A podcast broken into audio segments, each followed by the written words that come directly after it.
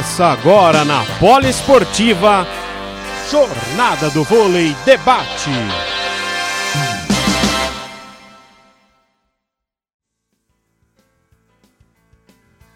Boa noite, amigos da Rádio Poliesportiva.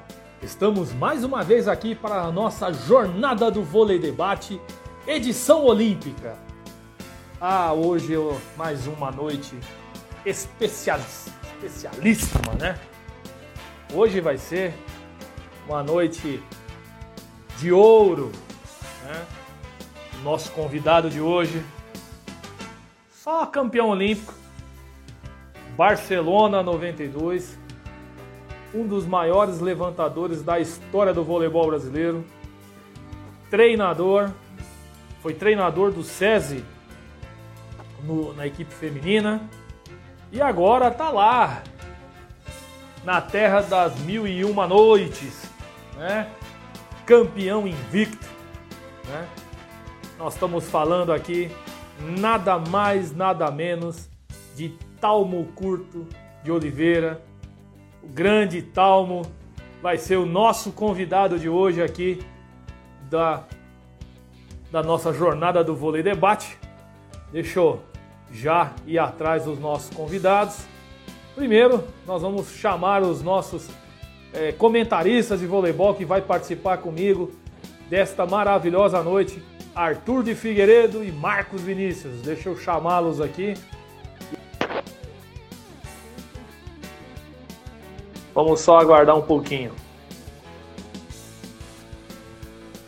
Boa noite, Arthur. Fala, Rogerinho. Fala, Marcão. Boa, no... Boa noite, Marcão. Boa noite, boa noite Arthur, boa noite Rogério, um grande abraço, mais uma vez um grande prazer estar aqui. Né? Valeu, meu irmão. E aí, Arthur? Ah, um prazer estar com vocês, amigos. Querido Rogerinho, Marcão, né, Marcão, mais uma vez. E tá com essa fera, né? Talmo. Ô, oh, Talmo, tem muita coisa pra falar com o Talmo, hein? Itabirano, meu conterrâneo. Lenda, né? Que te, que te massa. lenda. Te massa da, da geração de ouro de Barcelona, né, né Rogerinho? Tem muita história bacana por vir aí, né? A geração de Barcelona é realmente a geração de ouro. Né?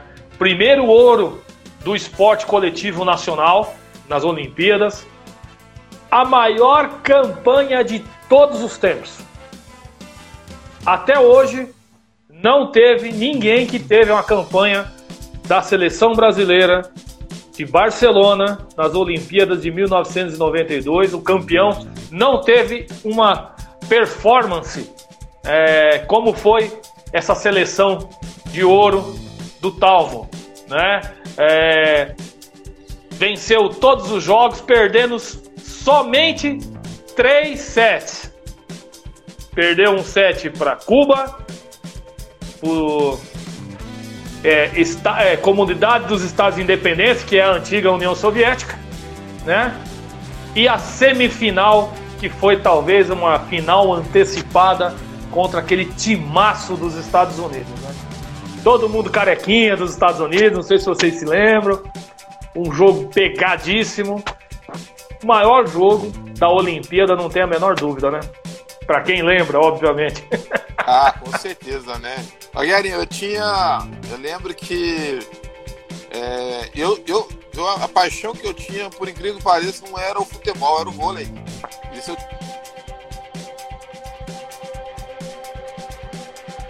É mão de pilão, né? A gente que cresceu ali, somente a tela da Band, né? Com Luciano Vale, é, Marco Antônio, essa rapaziada toda que trazer para nós o voleibol de uma forma muito, é muito maior, né?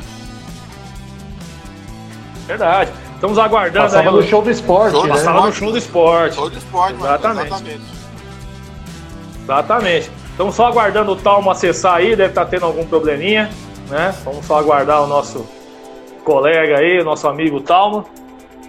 E... A conexão é do outro lado hoje, né? É, complicado. E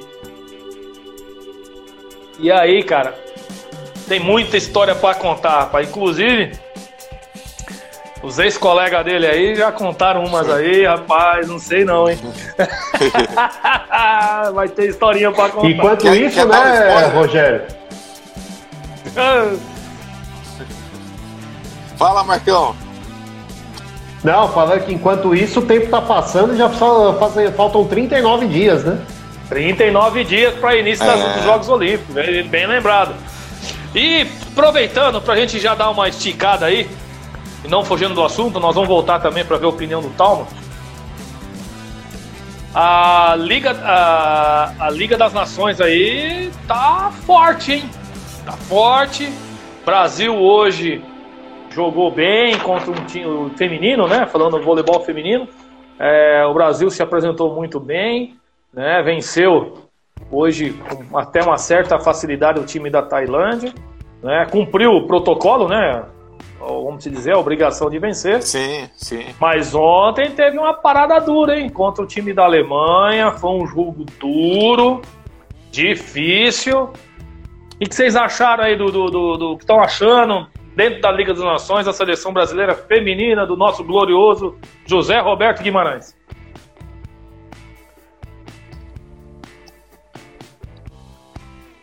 Começar, Marcão? Pode falar, Arthur. Não, pode falar, pode falar, fica à vontade. Não, a seleção, oh, Jenny, até conversei com o Carlão algumas, de alguns dias aí, ele mandou, né? A gente tava falando um pouquinho dessa seleção. E o Zé tá, tá meio que fazendo os testes ali, né? Mas assim, é, eu até na época até comentei com o Carlão que a postura da seleção ela tem que ser essa de, de pegar equipes, levar equipe, levar equipe titular, né? Porque até para dar uma, uma certa tranquilidade, depois que tiver classificado, aí sim você coloca um time reserva, igual hoje foi com a Tailândia, daria para você rodar mais equipe.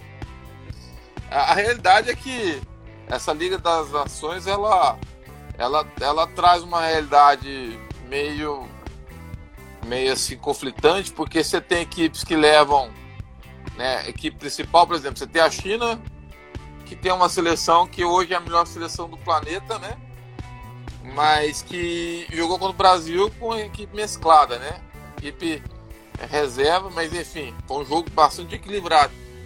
Por outro lado, você vê que o Brasil o Brasil está na frente de muita equipe aí, né? Eu acho que só talvez esteja um pouco abaixo da China, né? Mas diante das outras, o Brasil está bem, está bem, é claro. Sempre pode pintar alguma surpresa, né? A gente citou a questão da, Alemanha, né? Mas eu acho que no Japão, né, Japão, Arthur? Japão que né, é sempre conhecido por grandes defesas, né? A Coreia que é do né, do, do ex-técnico do Minas, né? O, que é um técnico também que tem uma conhece muito do vôlei brasileiro e que pode acaba, acaba sendo uma arma né, contra contra nós, né? Porque afinal de contas, atuando algumas temporadas por aqui, então ele já conhece um pouco, né? Das suas atletas, com quem ele jogou, né, contra, a favor na época. Então tem vários ingredientes aí que pode ajudar, né, para a equipe. Mas eu acho assim, se for cravar hoje, Marcão, Rogerinho, China, Estados Unidos. Os Estados Unidos ganhou agora, né, da... Ai, me fugiu a seleção. Japão. Japão, né? Japão? Japão. Então aí tem Estados Unidos, para mim Estados Unidos, é... Não, não, venceu a Turquia. Venceu a Turquia. Venceu a Turquia, mas jogou com o Japão ontem. Se eu não me engano, acho que venceu o Japão ontem ou não? Ah. Teve o um jogo contra o Japão, se eu não me engano. Ah, então, é, então exatamente. Então, aqui Estados Unidos, China, eu colocaria, não sei, eu não sei como é que tá a Itália. Eu tô meio perdido nessa questão da Itália, depois eu vou Não, a Itália, a Itália tá com o time B, né? A, a Itália tá com o time, tanto masculino como feminino, estão com time, times reservas, né? É. é eu, é... Rogerinho, eu acho que essa questão de você colocar time reserva também, é, tem gente que vê isso como uma coisa positiva, que você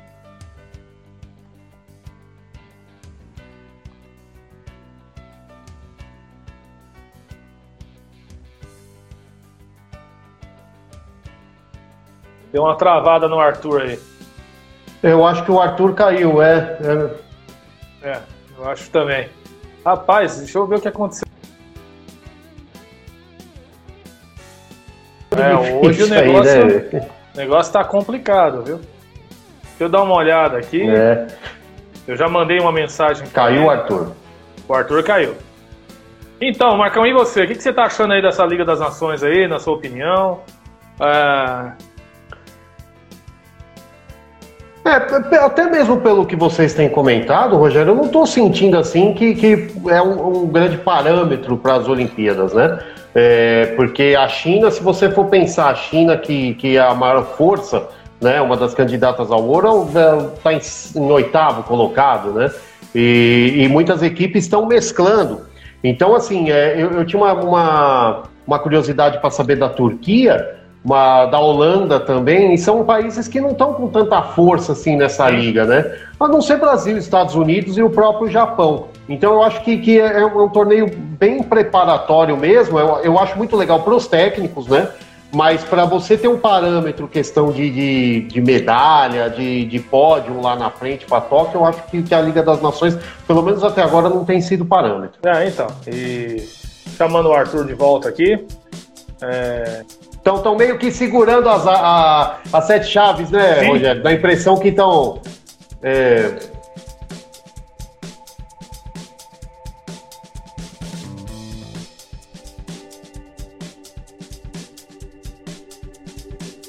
que travei. Voltou. aí entrou nosso grande companheiro também, o Orlandão. Tá aí com a gente aí, ó. Grande Orlandão. Ô, ô Jairinho, ah, eu não sei se o Marcão quer complementar.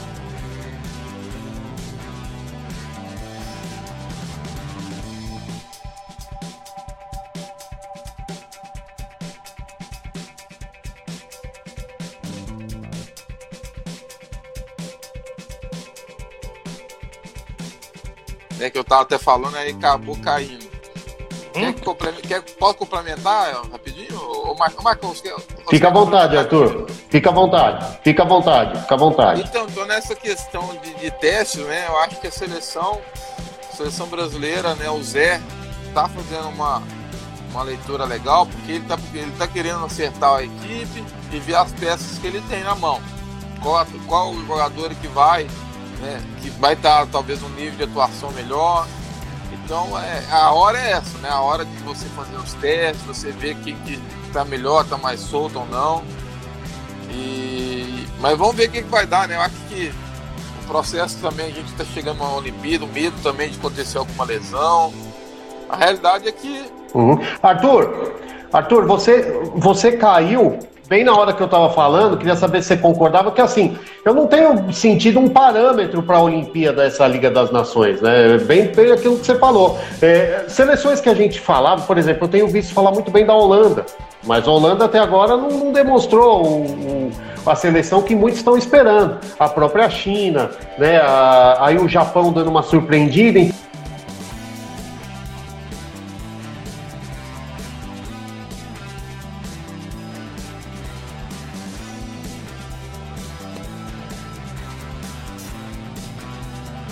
Outro lado também, você talvez querer colocar a equipe para jogar, para rodar o elenco e ver quem está no melhor da situação para poder disputar a super, a, as Olimpíadas é, posteriormente. Pessoal, nosso convidado chegou, chamando ele aqui. Vê se dá certo. Pronto, agora sim, agora nós vamos. Agora sim! Opa! a internet tá rodando aqui, não vai, cara. Aqui também, Talmo, aqui. Cara, boa noite, meu querido Talmo de Oliveira. Boa noite, ouro. boa noite, galera. Uma, uma noite boa de noite. ouro hoje. Fala, Talmo. Muito obrigado aí, Talmo. Obrigado aí, pela presença. Beleza? Seu vizinho, né, Talmo? É, então. conterrâneo. É, conterrâneo. Hoje, hoje o negócio vai ser bom, hein? Oh. E aí, Talmo? Meu querido Talmo, como é que anda as coisas, meu querido? E aí? O que, que você tem para nos contar naquela terra maravilhosa? Você tá com a camisa da rainha aí? Eu? Não, Pô, não é da rainha, mas eu consegui, né? Fazer uma re... comprar uma retrô dos anos 80. Porque a de vocês não acha. Pô, tinha que ser a 15, pô. Não acha. Tinha que ser a 15. É, é, vamos se dizer que eu tô de um amigo dele, tô com a do Pampa. Hoje eu tô com a do Pampa. é, aí é brother, é brother. É, é brother mesmo, hein? Brother mesmo. Nós conseguimos falar com ele, cara. O cara é sensacional, né? Figuraça. Pampa é show. Show, Pampa é né? show, Pampa é show. E aí, Talma, como é que tá lá na, na terra da mil e uma noites? Invicto. O homem chegou lá e Eita! campeão invicto, rapaz. Como é que é esse negócio lá? Ah, foi muito bom. Foi uma temporada, uma, uma temporada de um grande aprendizado lá na Arábia. É, em todos os aspectos, né? Aspectos culturais, aspectos profissionais, pessoais também. É, acho que é, um aspecto que a gente não leva tanto em consideração, mas foi do lado da espiritualidade também, sabe? Poxa, que legal. Eu saí, eu saí muito diferente de como entrei lá, sabe? Então foi muito bacana. Fui muito bem E- recebido, fui muito bem acolhido lá. Sabe, o pessoal, eh, o tratamento foi completamente diferente do que eu estava acostumado aqui no Brasil certo. sabe? As pessoas, as pessoas assim, tendo um carinho enorme, tendo uma, uma reverência muito grande por, por ser o atleta olímpico, campeão olímpico, sabe? Eles buscaram saber da minha história também, então isso Nossa, que muito legal bacana, isso, hein? Muito bacana. Muito legal isso, viu, Talmo? É isso que eu ia te perguntar. Depois vou até passar aí para eles aí para dar uma pincelada rapidamente nessa história, né, na sua atualidade. É, Como é que foi esse contato, Talmo? Como é que foi? Você tava. Eu sei que você tem, você dirige um projeto muito importante, que é a Universidade do Esporte, né? E falar, aí o cara falando lá em, em árabe, lá, fala, vem pra cá, vamos, vamos, eu vou te pagar aqui em litro de gasolina. Como é que foi o negócio? Não, Petrodólar, é o Petrodólar, petrodólar. é, eu não vou chegar no petrodólar, senão é complicado. não, o negócio foi que eu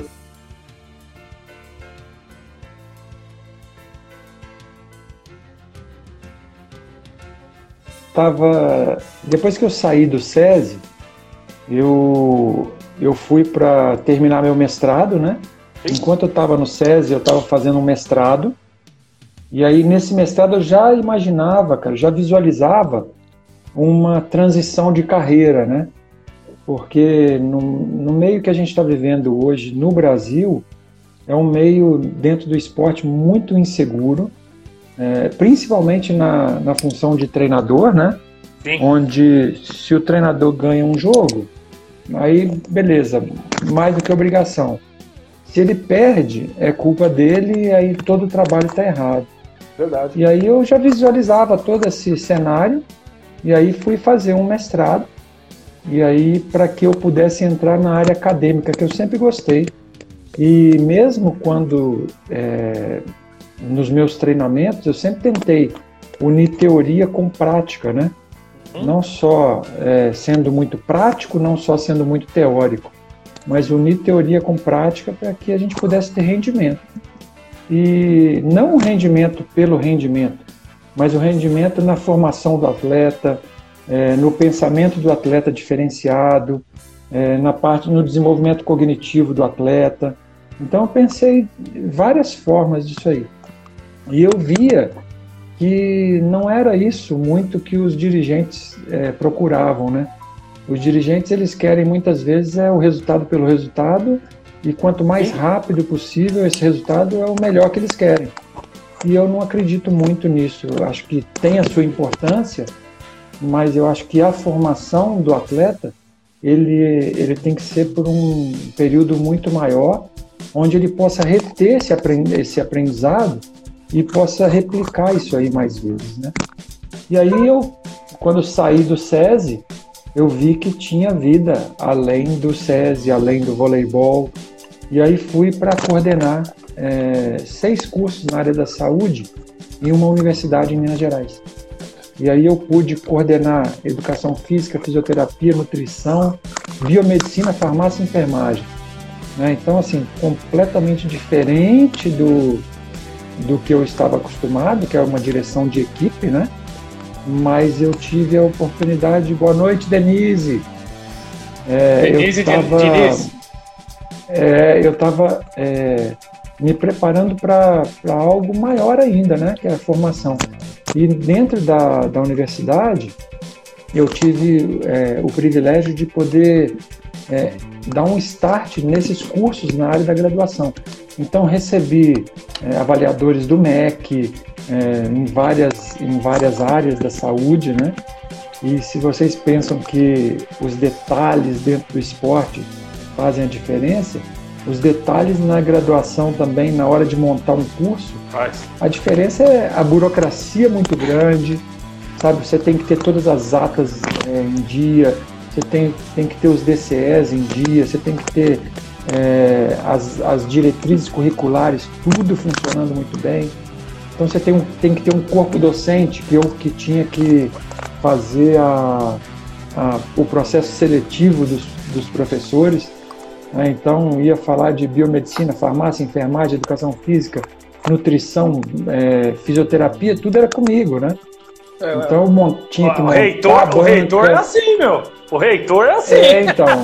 Você tem que, você tem que montar a banca, você tem que é, ir lá para fazer a apresentação, você tem que escolher o melhor time, né? Verdade. Então eu verdade. tive, eu tive a, a oportunidade desse grande aprendizado. Né? Como é que você vai fazer uma banca? Como é que você vai se portar numa banca? Como é que você monta seu time? Aí eu acho que o esporte ajudou muito, sabe? Sim. Porque eu montei um time de professores, cara, fantástico. Fantástico. Você vê, tinha, tinha uma professora, são os detalhes, né?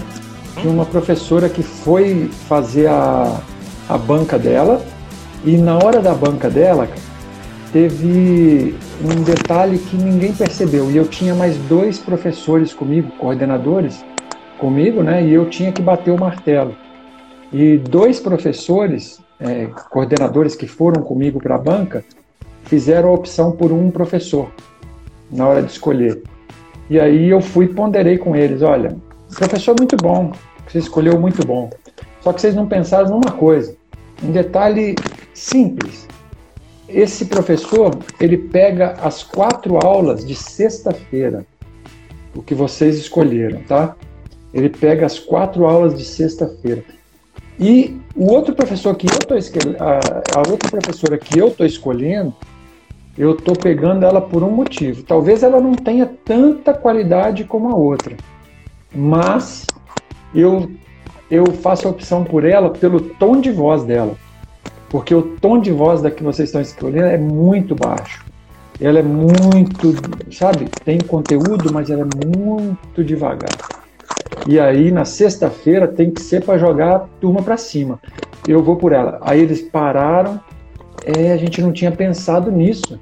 É, então ela tem conhecimento também, mas ela, a gente precisa. É a desse... leitura do levantador. O levantador pensa em tudo sempre. tem que ter. E assim, na hora da montagem da equipe, sabe? Você tem que ter um perfil. Você tem que escolher as pessoas certas, uma para encaixar com a outra ali. Então, os detalhes são muito grandes, né?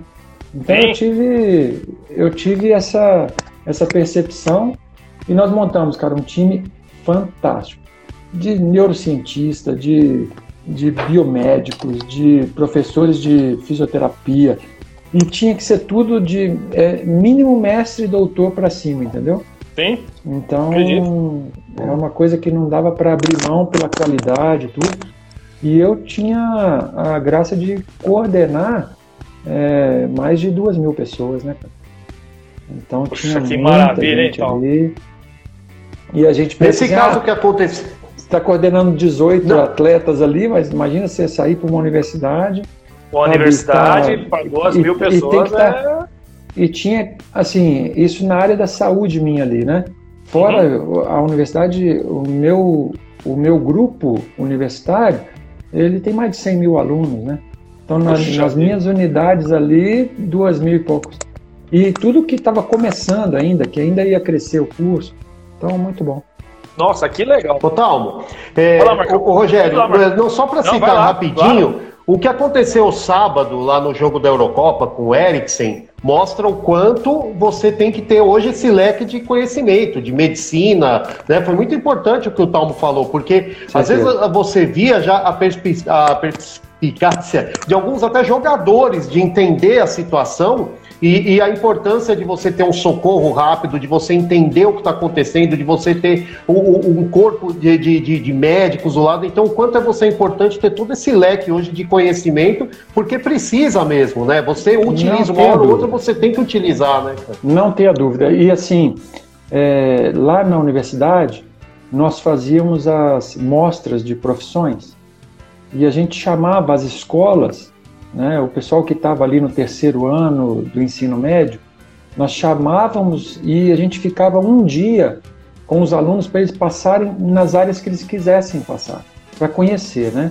E a gente fazia ali é, massagem cardíaca, respiração, fazia atendimento, mostrava na engenharia.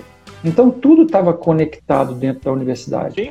E a gente, e a gente é, hoje não dá muito valor para quando se tem um treinamento de, de primeiros socorros, de primeiro atendimento, né? E acho que a, a gente está muito, muito aquém do que deveria ser mesmo o esporte.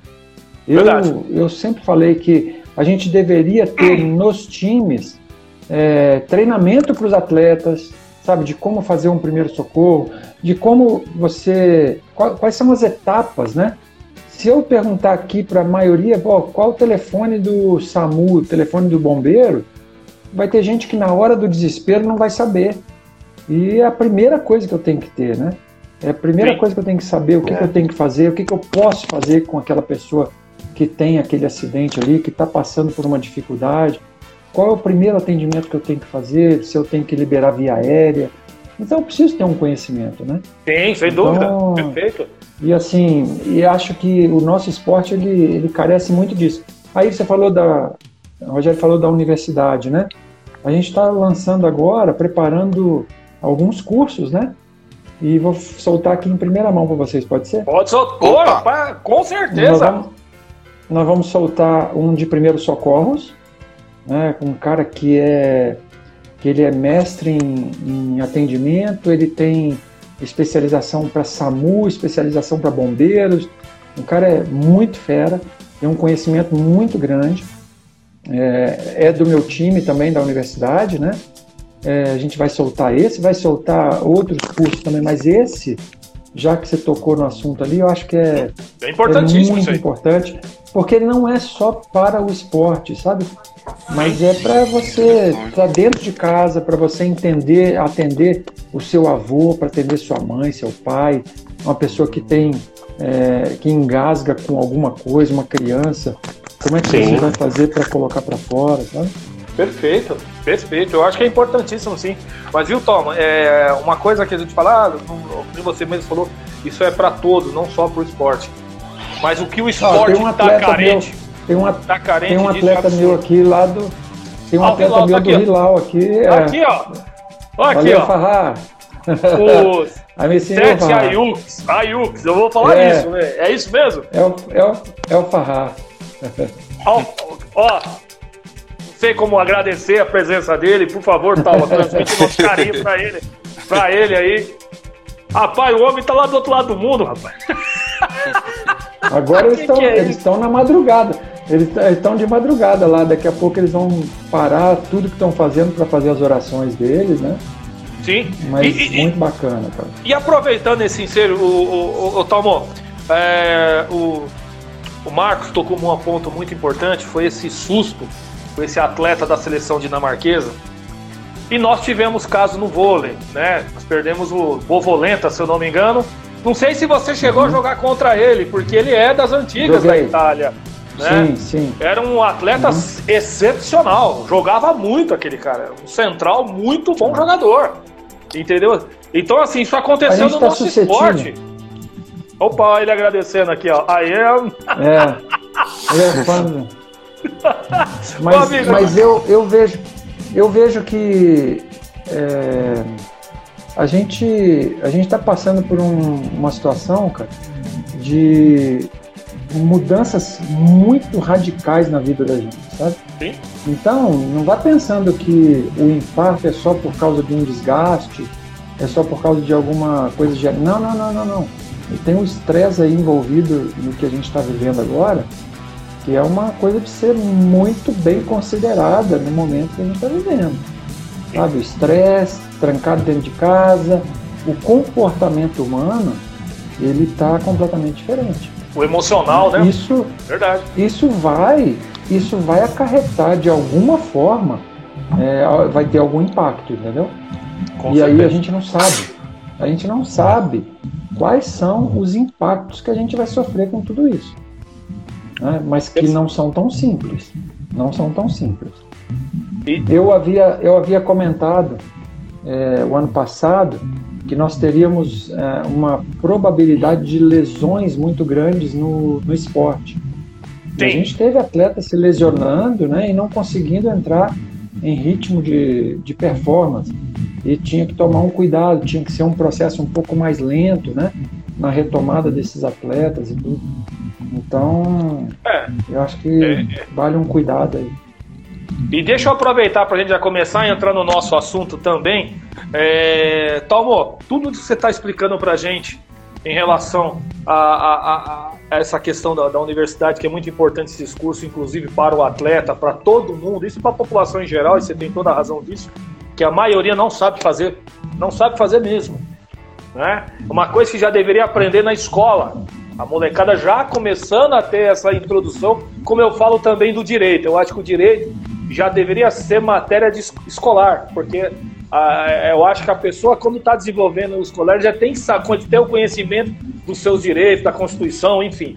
né? Essa é uma opinião muito pessoal Verdade. minha. Né? Não é- depender é de uma faculdade. É o beabá, ele tem que saber.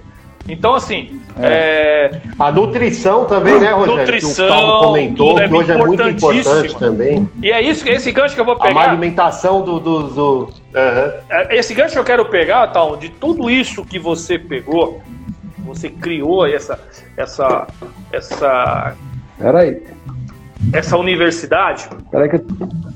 Não, Aham. tranquilo.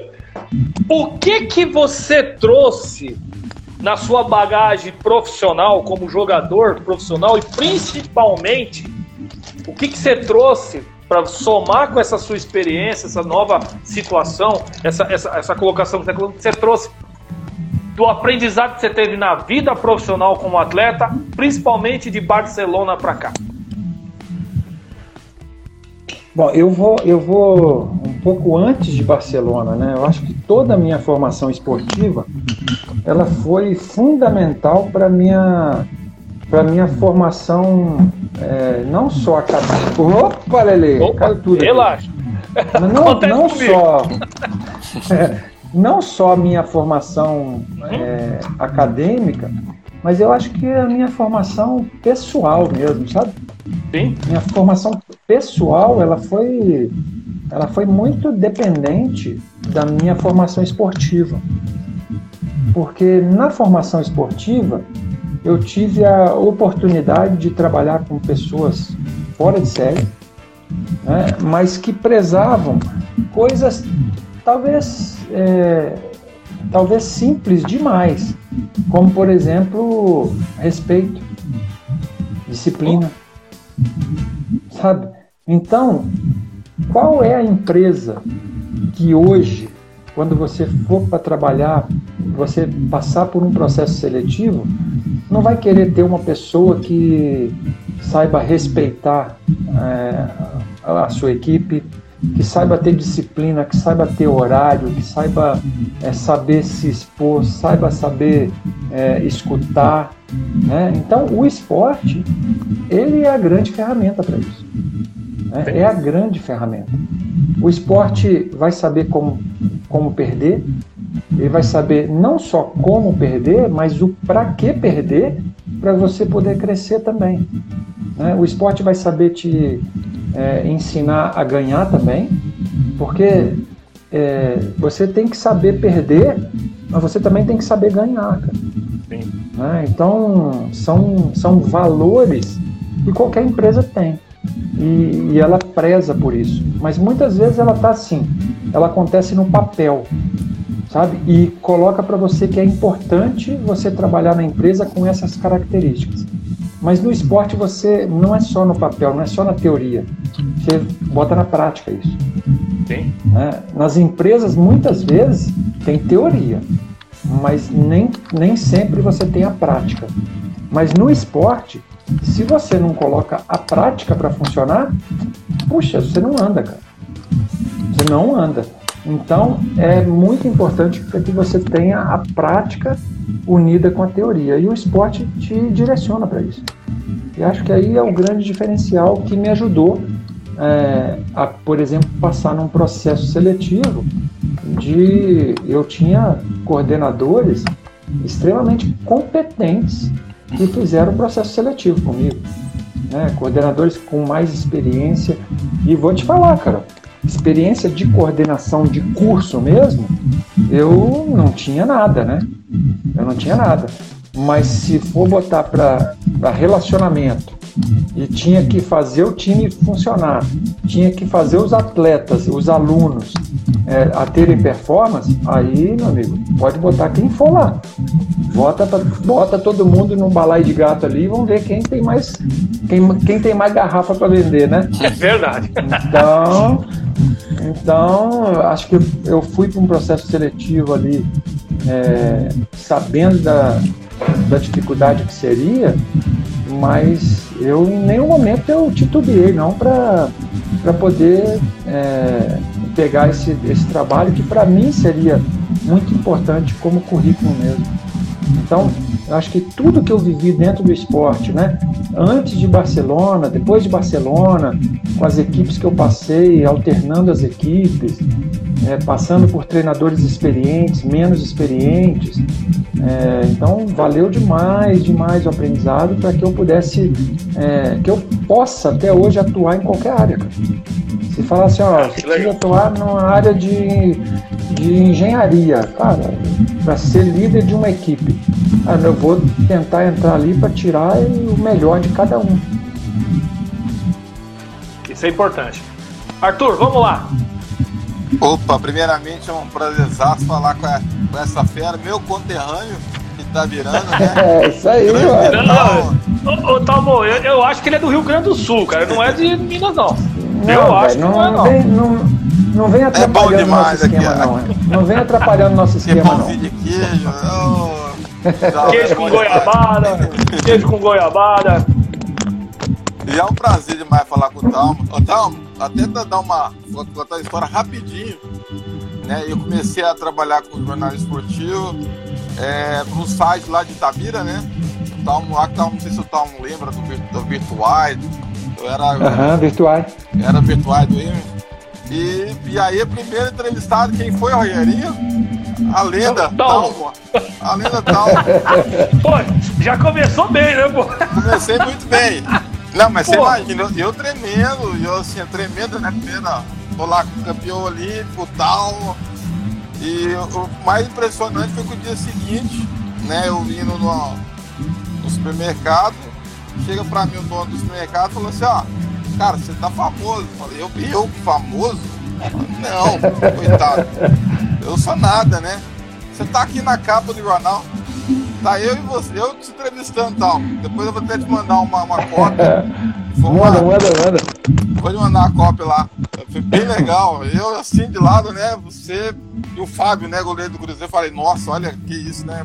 Tão Não fácil, tão né? fraco, não, né? Tão fraco, não. Nossa senhora. Não, eu nunca vi, viu, Talmo, um, um, um torcedor do Galo ser fanático pelo Cruzeiro. Eu nunca vi isso na minha vida. Ó, Sinceramente, eu nunca vi isso na minha vida.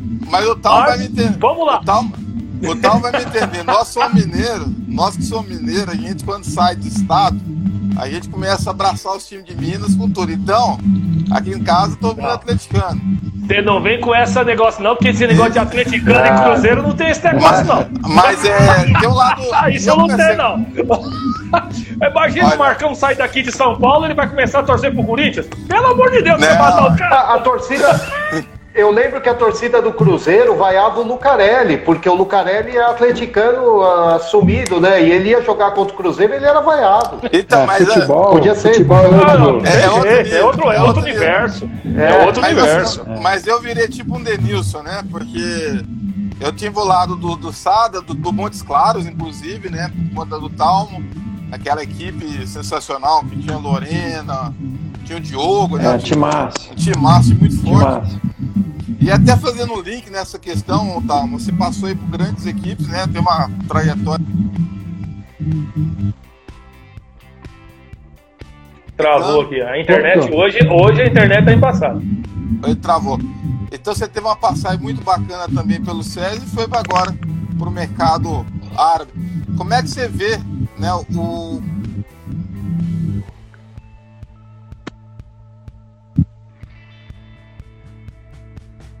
Rapaz, hoje tá bravo o negócio. Hoje tá, as bruxas Então, eu- estão fazer o seguinte, o Marcão, vai lá você, fala aí. Enquanto aí, na hora que o Arthur voltar, ele reformula a pergunta. Bom, é, primeiro é uma honra estar tá, falando com você, Talmo. Muito obrigado por aceitar o convite aí da Poliesportiva, né? É a prioridade da, da conversa entre dois grandes mineiros, né? Mas antes, a gente tem muita coisa para falar, é, muita coisa legal para falar de 92. Mas como eu perguntei, eu queria perguntar para você, assim como eu perguntei para Fofão semana passada o que, que ela estava achando a expectativa para o grupo do Brasil no vôlei feminino, é, eu queria que você analisasse o, o que você espera dessa Olimpíada. Né, antes da gente entrar na gloriosa 92, o, o que, que te espera? É, você que tem, que você é um treinador e tem toda a base de todos esses assuntos que você citou, uma, uma Olimpíada totalmente diferente de todas, né? Não deu nem para ter porque eu lembro, eh, imagina você quando foi disputar 92, era totalmente diferente, porque você foi, fez a preparação e chegou lá. Agora imagina aqueles outros atletas que fizeram toda aquela preparação e meses antes acontece uma pandemia, tudo muda, aí você já não sabe mais se vai ter ano que vem, você já não sabe mais se você vai, porque eh, de um, um ano para cá muda, né? Muda tudo. E eu queria saber da questão técnica, o que, que você está achando aí, o que, que a gente pode ter de tão diferente nessa, nessa Olimpíada em relação às outras, devido a tudo que aconteceu aí, questão da Covid. Bacana. Bom, é uma, é uma preocupação mundial e todas as equipes, todas as, todos os atletas, eles não tiveram a mesma preparação né, pelas etapas que foram feitas dentro do esporte de uma forma natural. Né? foram, foram sempre adaptados é, todas as classificações feitas para as Olimpíadas. Né? E hum, por esse motivo, eu acredito que é, atletas vão sofrer uma pressão muito grande durante a competição. Sim. Durante a competição. Não, não uma, um, não uma, é, não vou- uma pressão externa, sabe? Mas tem uma pressão interna pelos, pela busca do resultado que vai ser muito grande.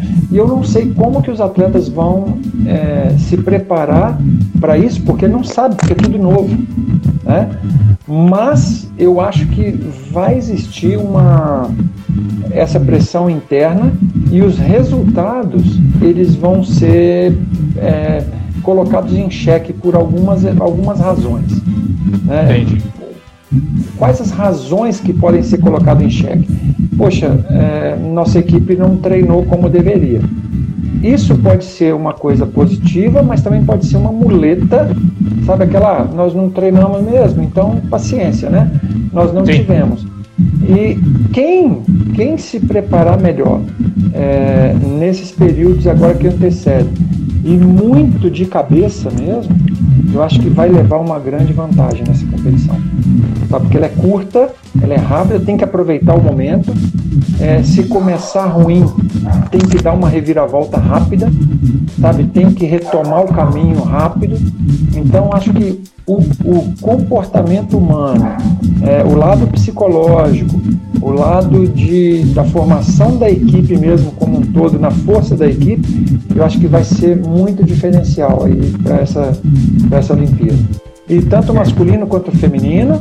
Sim, né? é isso que eu ia te perguntar. E eu tô falando aqui, eu tô falando basquete, vôlei, handball, qualquer equipe que for, os esportes individuais também, natação, é, as de luta. Então tudo isso aí vai passar por um momento que o atleta que souber lidar com essa situação, que soube lidar com essa situação durante esse período, vai ter uma grande força na frente ali. Legal. Vamos lá, o Arthur, vamos lá. Vamos lá retomar, tomara que não caia, né, Tom? Não, não vai cair não, você não caiu agora. É, então, agora vamos segurar aí, né? Tô que nem o Cruzeiro, né? Tá difícil o negócio caindo aí e tal. Aproveitando a piada, a brincadeira. Tom, pensando nessa questão. pensando nessa questão do mercado, né? Do, do vôlei, né? Você que, que atuou aí por grandes equipes do vôlei nacional, já saiu, agora tá ainda na, na, atuando, né? No, uma equipe árabe. É, como é que você vê essa questão, por exemplo, do, do mercado externo? Você acredita que tenha, que, por exemplo, o vôlei árabe possa crescer em questão de alguns anos, possa brigar? Né? A gente sabe que o Irã, né, há alguns anos, colocou a Rússia né, para disputar uma liga, uma liga mundial como se fosse uma segunda divisão. Não sei se você recorda disso. Você acha que o Irã, por exemplo, pode possa brigar, entrar nesse grupo? E uma outra segunda pergunta aí para é, deixar depois o pessoal participar. É, você pretende voltar para o vôlei brasileiro? Né? Você pretende voltar como treinador? Como é que está essa, essa sua cabeça? Ou você quer ficar mais tempo aí? Como é que está a sua vida nesse é. sentido, meu querido? Não, eu, eu sou muito agradecido ao, ao mercado árabe, né? É, pelo carinho que eu recebi, pela, pela atenção que eu tive lá, é, pela oportunidade de trabalhar numa grande equipe no Al Hilal, que nós fomos campeões invictos no campeonato. Nós, nós fizemos todos os jogos ali e jogos difíceis, mas conseguimos a vitória é, em todos os jogos do campeonato. Conseguimos com duas rodadas de antecedência sermos campeões, né? Então isso aí foi muito bacana. E o mercado árabe ele está crescendo muito. Esse ano é, já são três estrangeiros liberados para jogar lá. O ano passado eram dois, esse ano são três. Isso aí vai subir o nível do campeonato.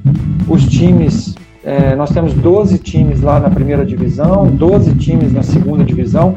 Tem uma cidade lá que ela tem seis times na segunda divisão e tem uma cidade e quatro times na primeira divisão. São dez times de voleibol. Nossa, que é, legal! Entre segunda e, e primeira divisão. Legal. É, e os times são assim: é, imagina os times que lá tem chamusca, que foi agora, saiu do FEIS, ele foi para o Shabab. É, tem o, o Micali estava lá, é, o Mano Menezes está lá, o Carilli está lá, tudo. O Carilli está no Etihad, o Mano Menezes está no Nasser. É tudo times, cara, que se eles quiserem investir, eles fazem é, times de ser potência no mundo. Né? Mas a, a tendência que eles estão fazendo é melhorar o nível e começar a trabalhar com a formação da equipe, né? De Poxa, atletas mais jovens. Então precisa, isso aí, isso aí leva às vezes duas, três gerações, né? Isso é trabalho para 20, 30, 40 anos para começar a formar esses atletas, né? Se eu estou falando de 20 anos, são os atletas que eu tenho que tá pegando agora, para quando chegar com 20 e poucos anos, está é, tá podendo é, passar por esse processo de transformação. Então isso leva tempo. Mas o pessoal, quando, quando cisma de fazer as coisas lá, funciona, funciona muito bem. Então é uma grande oportunidade, sabe? Sim. A é uma grande oportunidade para o pessoal de, de trabalhar e tudo. Puta que. Isso é muito legal, Talmo. É, é, é, assim, eu vou, eu vou até te fazer uma pergunta em relação a isso. Aí de novo. É, o Arthur tá caindo de novo. É, eu vou, só pra gente finalizar, pra gente entrar na Olimpíadas, né? É, Talmo, pelo que você tá vendo hoje no mercado árabe, tá? É, é, que deverá mais, ir mais gente, que nem, por exemplo, o Magu também está indo para lá, né? Uma, é. o, o Magu tá, indo. indo pro Kuwait. Vai pro Kuwait. Isso aí é o quê? É porque está se dizendo que o Qatar será candidato à Olimpíada de 32, se eu não me, me corrija. Está disputando com a Austrália. Se eu não me engano. É...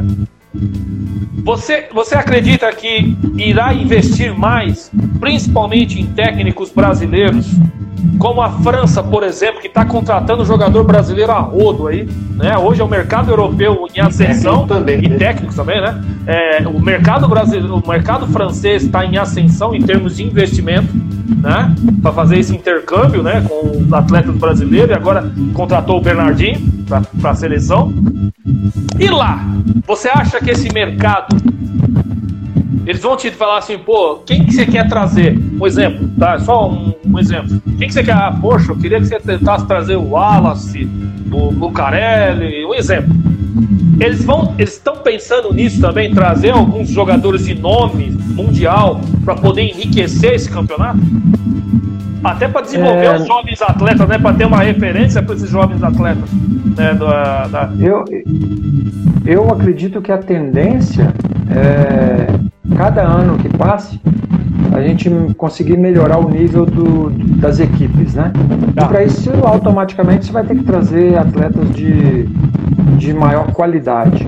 E não demora muito não. Eu acho que o país como um todo ele está abrindo muito é, novo mercado, sabe? Está abrindo muito, muito. É, antes um mercado muito fechado, a cultura muito fechada, e agora tudo muito aberto, né? Então, Entendi. vamos falar aí de dois anos, vamos botar três anos, a mulher não dirigia lá, né? Então, e agora nada, agora a mulher vai, anda sozinha, vai. Então tem muita coisa sendo mudada, né? E assim, o petróleo um dia vai acabar. E eles estão vendo uma grande oportunidade, possibilidade de abrir para o mercado de, de turismo, né? O que foi feito em Dubai, eles vão tentar fazer a mesma coisa. Poxa, Só para ter legal. uma ideia, na capital Riad está sendo construída uma cidade dentro da cidade, onde ali vai ter eh, as coisas de culturais, vão mostrar como era antigamente, trazendo a cultura deles, a formação, eh, trazendo entretenimento. Vão construir agora lá, então já estão construindo a maior, a mais rápida, a mais alta montanha russa do mundo né, batendo as maiores montanhas russas do mundo. Então eles tudo tem aquele negócio de grandeza lá. Então eles querem sempre fazer o melhor, né? Então a, a possibilidade de fazer, se eles estiverem abertos, muito grande. E o mercado para treinadores é muito bom. Quando perguntou assim, ah, é, e a sua volta para o Brasil, né? É claro que eu gostaria de, de estar trabalhando aqui no Brasil, né? Claro, estou dentro da minha casa, dentro da minha família, uma cultura que eu já conheço, mas infelizmente não, não tem mercado para todo mundo, né? Então você tem que buscar mercado, você tem que abrir novas fronteiras, buscar novos desafios, isso aí como, como aprendizado mesmo. E para quem gosta de aprendizado, para quem gosta de, de crescer, para quem gosta de estar evoluindo, é um ótimo, um ótimo mercado para isso aí. Então, Não, legal. Claro, gostaria de estar aqui no Brasil trabalhando, né? se eu tivesse a oportunidade de estar numa grande equipe, de estar numa equipe trabalhando aqui no Brasil, certamente seria uma coisa muito importante também. Não, perfeito. Bom, Marcão, vamos lá, vamos começar com a nossa pauta da Olimpíada, para a gente poder dar analisada, porque ele tem, o Dalma ele tem um tempo aí limitado pra gente aí. Ô Dalmo, é, vamos falar do, do momento, dos principais momentos aí da sua vida. É, eu tenho uma recordação muito legal dessa Olimpíada de 92, né? E eu queria saber se foi realmente essa é, o que aconteceu aí com vocês. Eu lembro quando teve a final, eu assisti aquele jogo contra a Holanda, né? Mas eu lembro, eu tinha 12 anos na época, na semifinal com os Estados Unidos. Eu estava na escola e as classes começaram a descer, tal, para ver o jogo. Parecia realmente um jogo de Copa do Mundo, né? Foi impressionante aquilo. É, eu não tinha ideia do que era o vôlei. E aí, uma lembrança que eu tenho muito grande, então, é do meu professor de educação física, que ele estava assistindo do lado. A, a, a, emoção deles quando acabou aquele jogo. Porque foi uma preparação muito legal, a gente torceu muito, eu, eu já tinha uma noção da dificuldade que era aquela semifinal com os Estados Unidos, mas eu vi aquela, a, aquela sensação mesmo de desabafo, de ter vencido eles e tal. E aí eu queria saber, é, não, não questão de menosprezo à Holanda, tá? Questão de confiança mesmo do grupo. Quando acabou aquele jogo, vocês já tinham uma ideia que o ouro era uma questão de tempo, que, que a Holanda não ia conseguir tirar, porque o peso de vencer os Estados Unidos, aquela semifinal, porque era um timaço também, os carecas, né? É, ali vocês entenderam que, que nada ia tirar o ouro do Brasil? Marcão, a gente viveu é, cada momento é, sem pensar no próximo. Então, quando a gente ganhou ali, é, chegou a hora de falar assim, pô, vamos curtir esse momento aqui, né? Estava curtindo aquele momento. Quando a ficha caiu, que a gente foi para a final mesmo, isso aí já, opa, peraí, a gente está numa final olímpica, né? Só que a gente não tinha noção disso, cara. Eu tinha 22 anos, Marcelo Negrão tinha 21, a gente não sabia o que era isso. Marcelo Negrão tinha 19 anos, tal, porque a então, 70, é, é, Giovanni 20, 22, Tandy 22, é, você eu, ia fazer 23. Eu 22, eu 22. É, todo, todo, Dobrão 22. A gente, a gente não tinha, a gente não tinha noção de nada do que estava acontecendo, a gente estava curtindo ali, sabe? Tava curtindo a É o meu telefone que tá chiando assim. Então, eu, eu, dá uma cutucadinha aqui, vamos ver. Aí.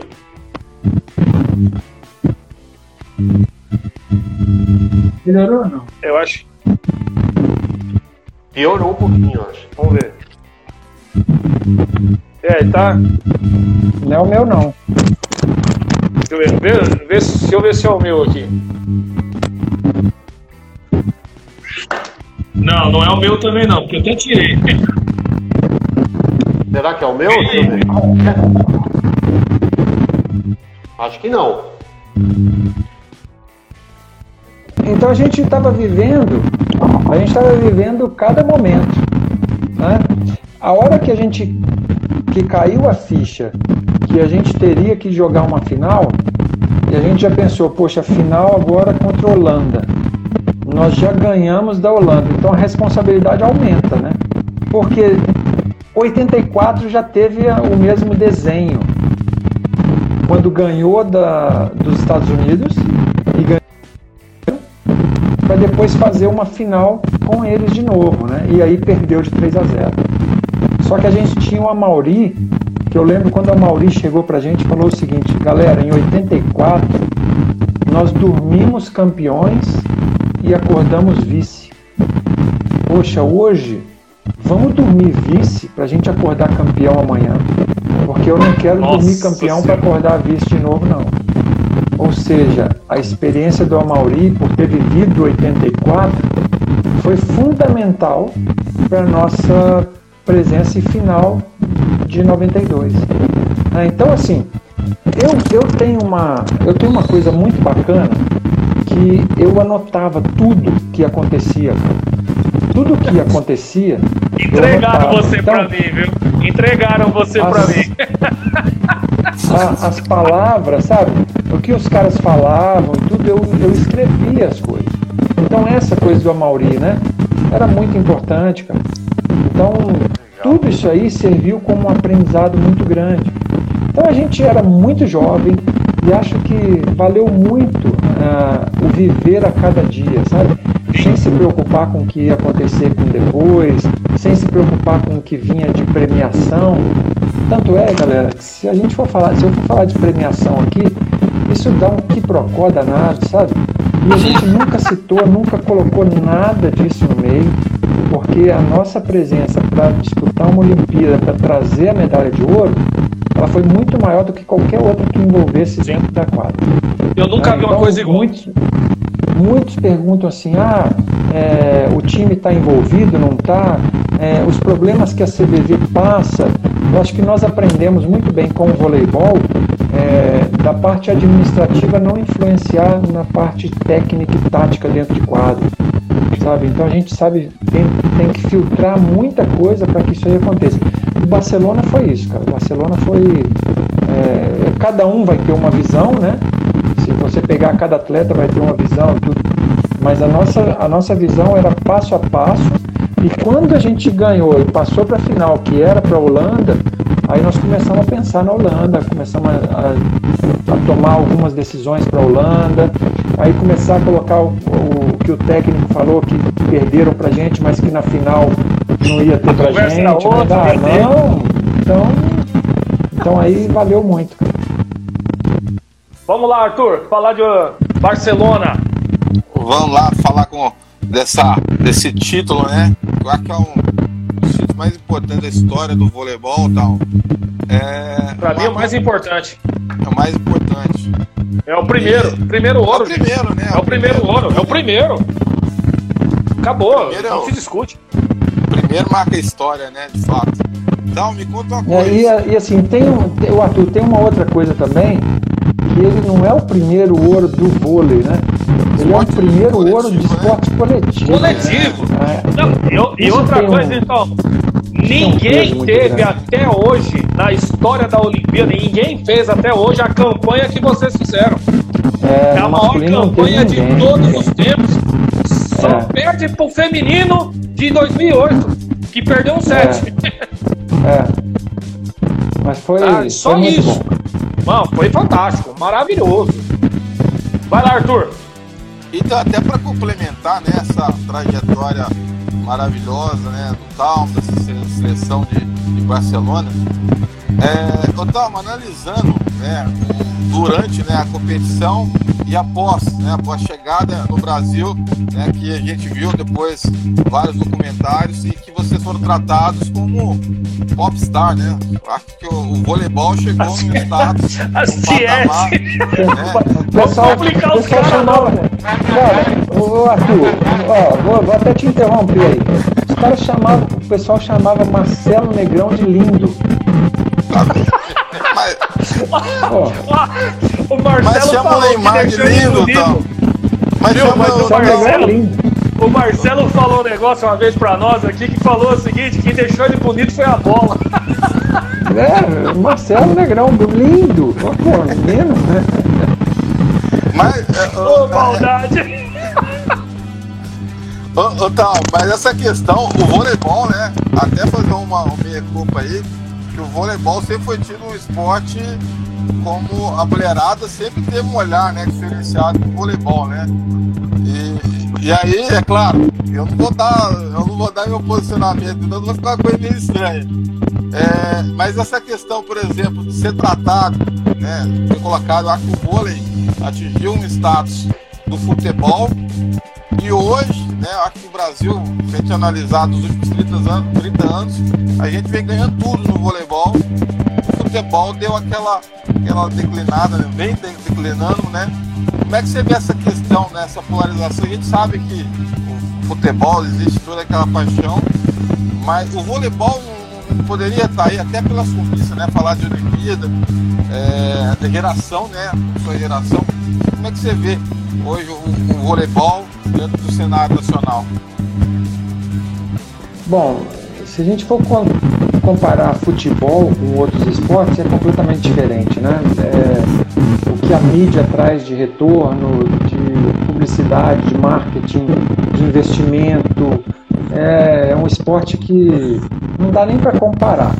Mas eu acho que nós, é, muitas vezes, nós deixamos de aproveitar muitas oportunidades que o vôlei é, tem dentro do cenário nacional para que a gente pudesse estar hoje num momento melhor ainda, sabe? Sem dúvida. Eu acho que a nossa, a nossa gestão esportiva para o voleibol ela é muito fraca, fraca. Nós não temos, é, vamos, vamos falar de umas coisas simples, né? Nós temos patrocinadores que investem, mas a gente não tem ativação desses, patrocina, desses patrocínios. A gente não sabe ativar um patrocínio. Sabe? A gente explora muito pouco isso.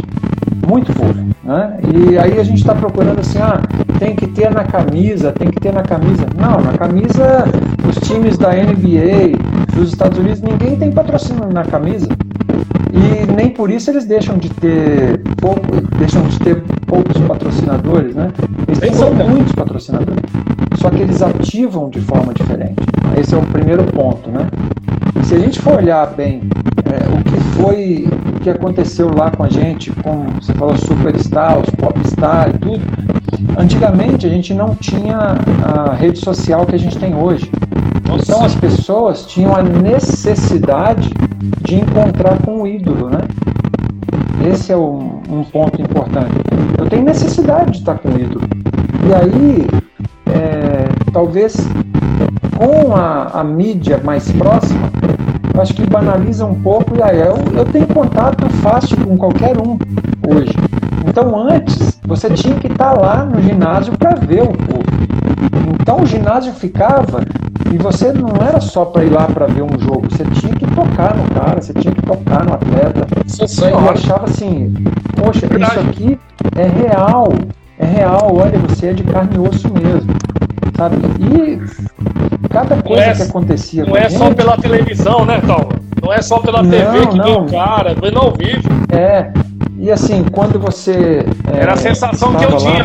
No jogo e tudo, eu ia no você dava um autógrafo, você pegava na pessoa, cumprimentava, assim. A, a pessoa saía e voltava para casa e falava: Poxa, eu toquei nele, sabe? É real, ele, eu vi. Então tinha esse negócio. Até hoje eu recebo às vezes fotos, né? Olha um autógrafo que você deu quando eu tinha 12 anos, 10 anos, 15 anos.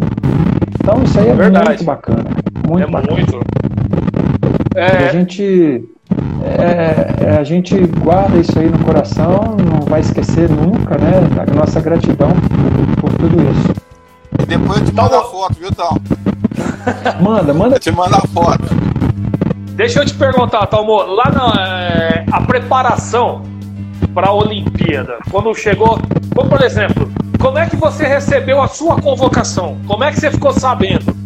E como é que foi a preparação para a Olimpíada, cara? Como é que foi você falar, poxa, eu estou indo disputar uma Olimpíada representando a seleção, o Brasil numa Olimpíada? Como é que é essa sensação, Talmo?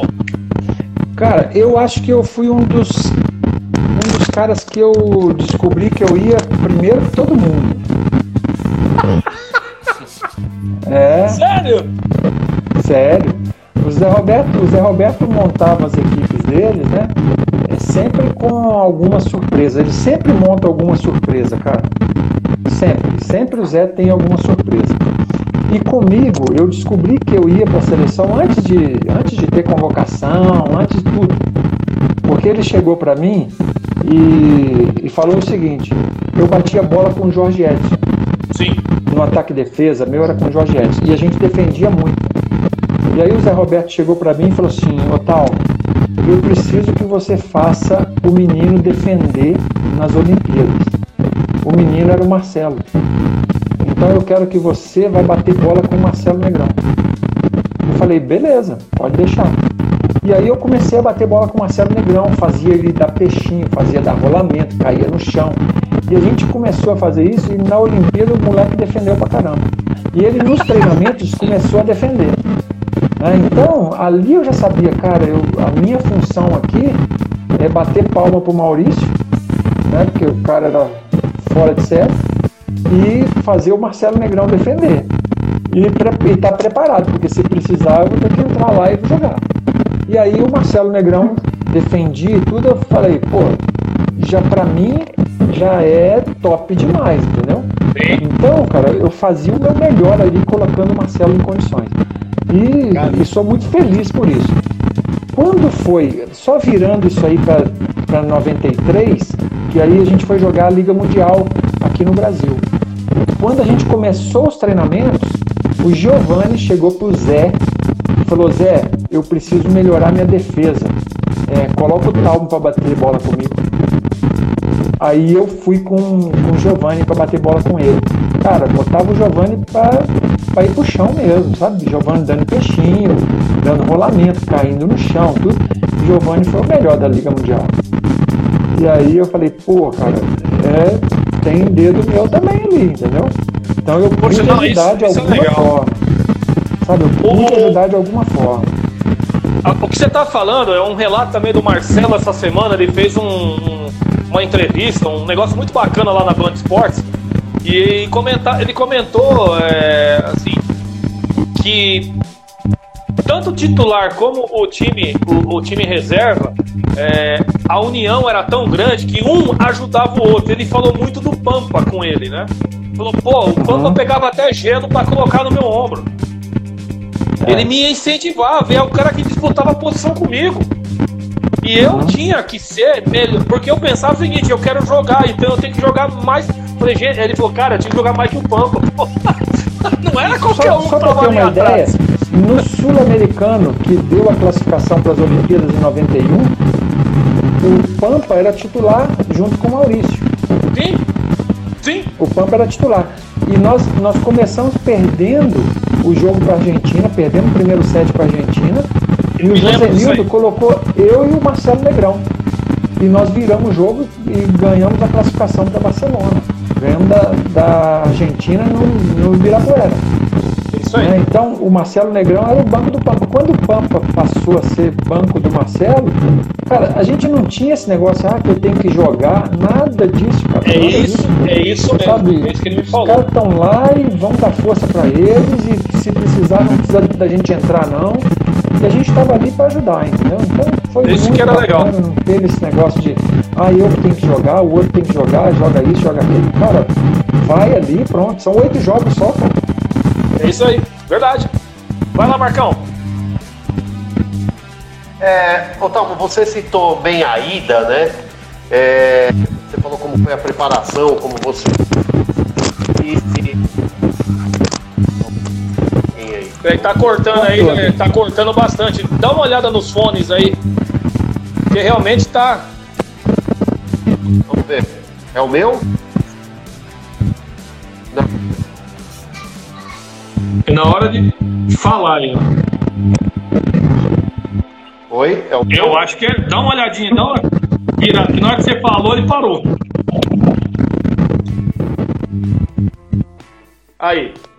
Vamos lá ver lá. Aí, ó. Não se mexe. Tá Não se mexe. É ele mesmo. É, e eu não vi muito nele, eu não sei se não tenho certeza se era ele, não, mas vamos lá. É, queria, queria fazer duas perguntas, não. Como que foi a, vai, aquele, os dois momentos seus? O voo de ida, você indo para uma Olimpíada, você indo como pela primeira vez, indo lá conhecer o, o auge de um jogador, e o voo da volta. Como que foi a ida e a volta do Talmo, é, exclusivamente do Talmo, aquele jogador que vai para ser o para ajudar o Marcelo Negrão, para ajudar o e volta com uma.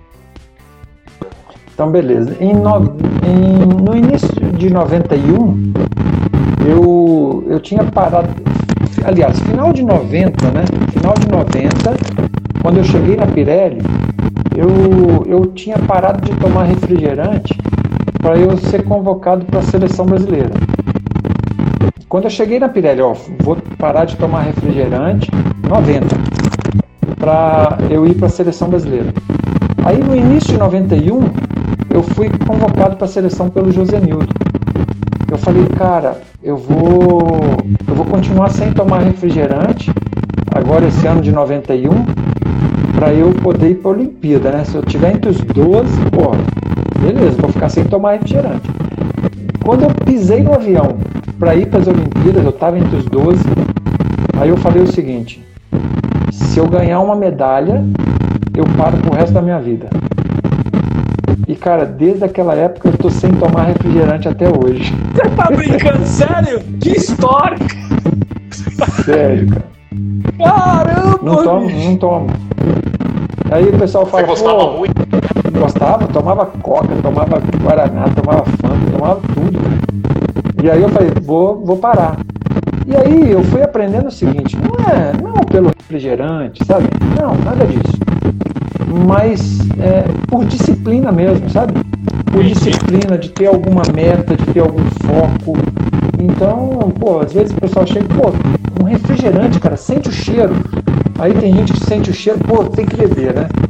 Cara, eu sinto o cheiro, ah, beleza, boto de lado e acabou. Né? Então, Não é o refrigerante que vai me dominar, sou eu que domino o refrigerante. Então, o avião, eu pensei muito nisso. E aí, hoje, eu tiro como lição assim: é, tem muitas pessoas que não conseguem vencer os vícios, né? Tem muitas pessoas que não conseguem vencer um cigarro, muitas pessoas que não conseguem vencer uma bebida, tem muitas pessoas que não conseguem vencer N problemas. E aí eu falo que nós temos que ser mais fortes que esses problemas. Então, não é pelo pela, por deixar de tomar um refrigerante. Não, mas para mostrar que eu tenho que ter a capacidade de falar: isso é bom para mim, isso eu quero, isso eu não quero. São as escolhas que a gente vai fazer na vida. Então, o avião me mostra muito essa ida. Foi assim: eu cheguei, eu consegui chegar aqui, mas eu preciso continuar me esforçando para algumas coisas. Né? E o refrigerante me ajuda nesse ponto de continuar me esforçando, sabe? Continuar, ó, toda vez que tem um refrigerante ali para beber, eu vou olhar e falar assim, não, cara, tem um propósito maior em cima disso. Eu tenho que continuar com isso. Esse foi um, um ponto, né? E a gente foi para a gente foi para Alemanha jogar antes, passar 15 dias lá.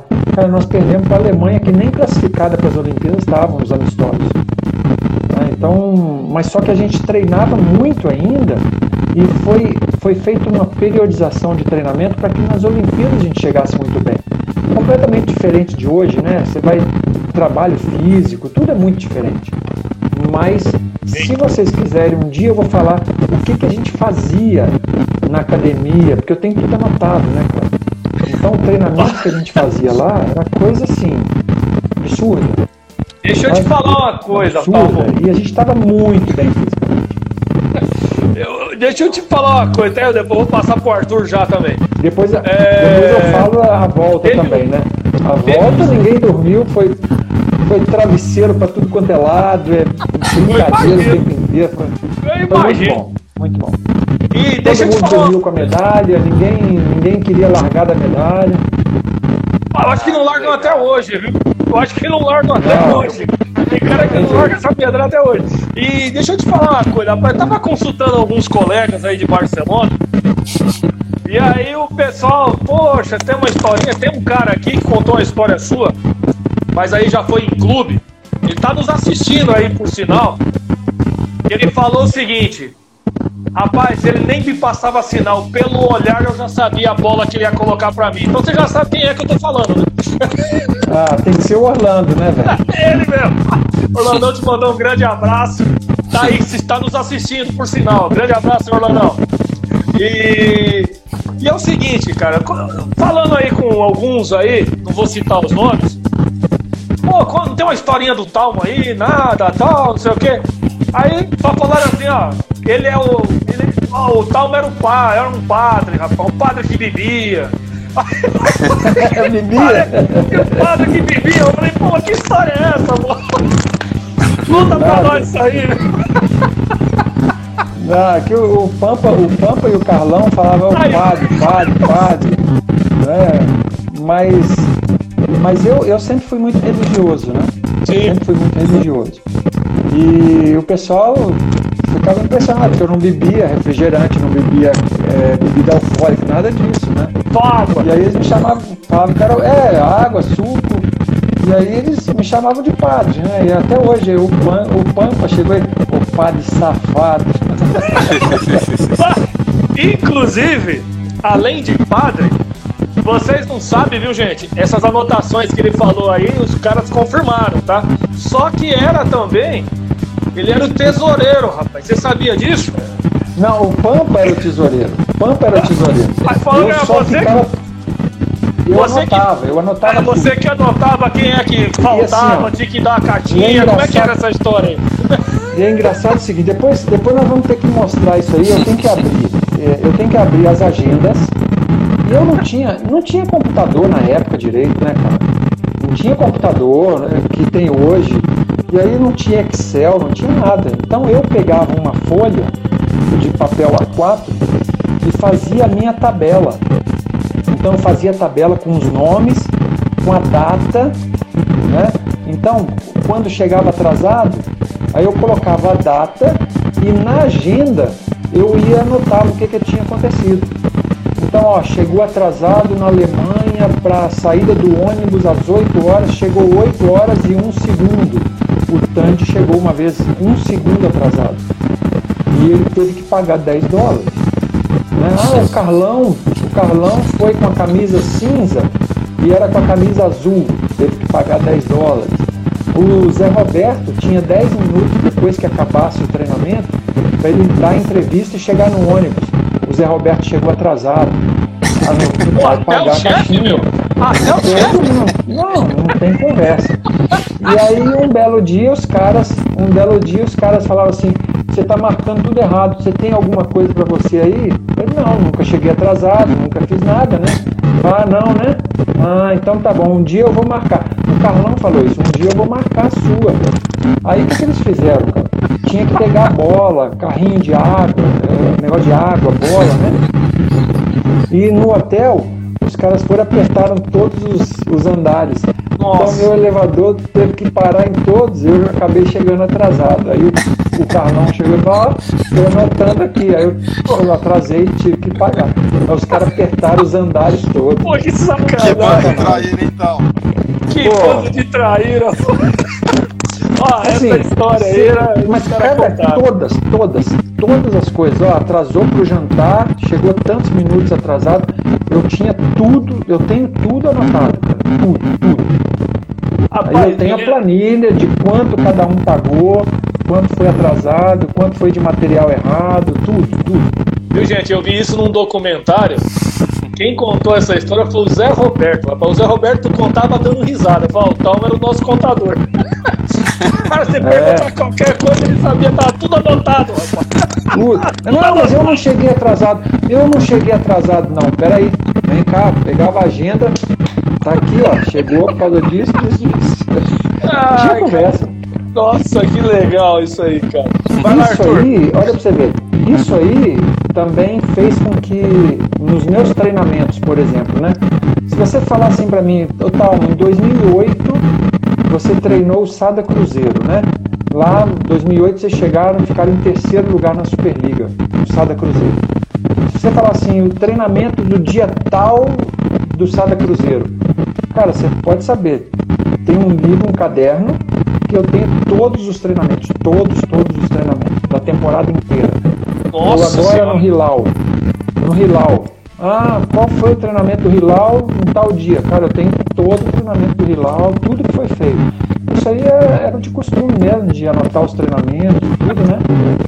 Então, anotar as caixinhas, aí eu falei, As "Opa, tem caixinhas. treinamento também. Ó, um deles aí, que você citou o nome aí, que eu falei pra você que eu não vou falar o nome dos caras, perguntou, falaram assim, ó, pergunta pra ele pra onde foi o dinheiro. Então, é o Pampa, mas o negócio era. O negócio era que a gente, a gente deveria. eh, A gente faria uma doação para instituições de caridade, entendeu? Esse era o, o objetivo, Objetivo. nosso, era esse. É, e o Carlão, o Carlão, o Tandy e o Marcelo Negrão foram os que mais pagaram. E eu vou te falar uma coisa, viu? Não foi o Pampa que falou, tá? Não foi. Não, Isso eu te garanto. Não foi o Pampa. Não, mas o Pampa, o Pampa era o, o tesoureiro era o Pampa. O cara que guarda, ficava com dinheiro era o Pampa. Nós estamos agendando com ele. Eu vou falar, ô meu, cadê o dinheiro dos caras de Barcelona lá das anotações do Talmo? O Talmo falou que você era o tesoureiro. Os caras são foda. Vai lá, Arthur. Ô, ô a gente vai ter que fazer uma segunda edição com o Talmo, viu? Vai, Quero ver essa agenda de, de- de- Nós da primeira à última página. Tem muita história, velho. Tem muita Não, eu história. imagino, eu imagino vocês E a contando gente essa precisa história. ouvir, né?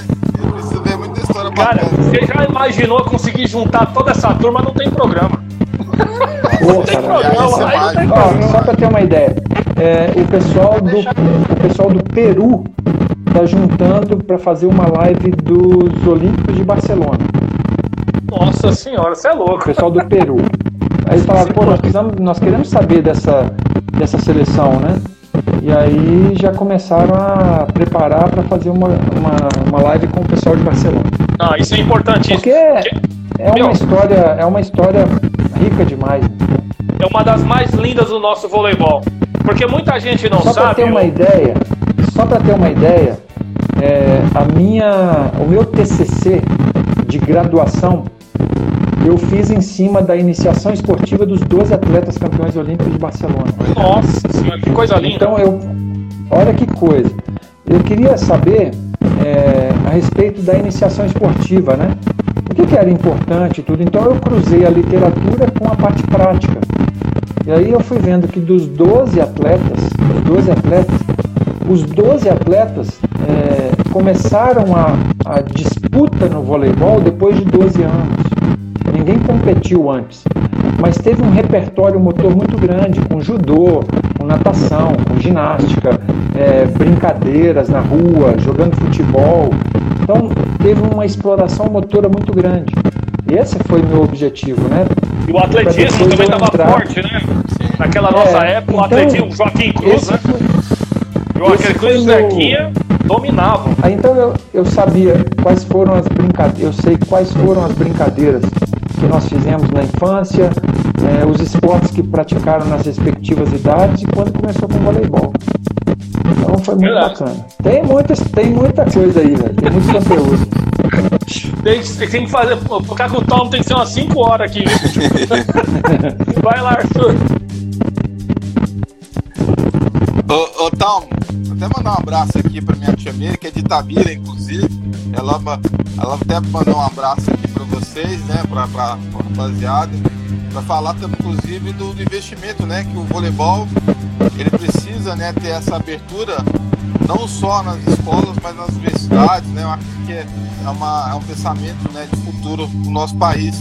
E uma audiência importante que a gente está tendo aí de um amigo meu de New Jersey. New Jersey, eu aqui.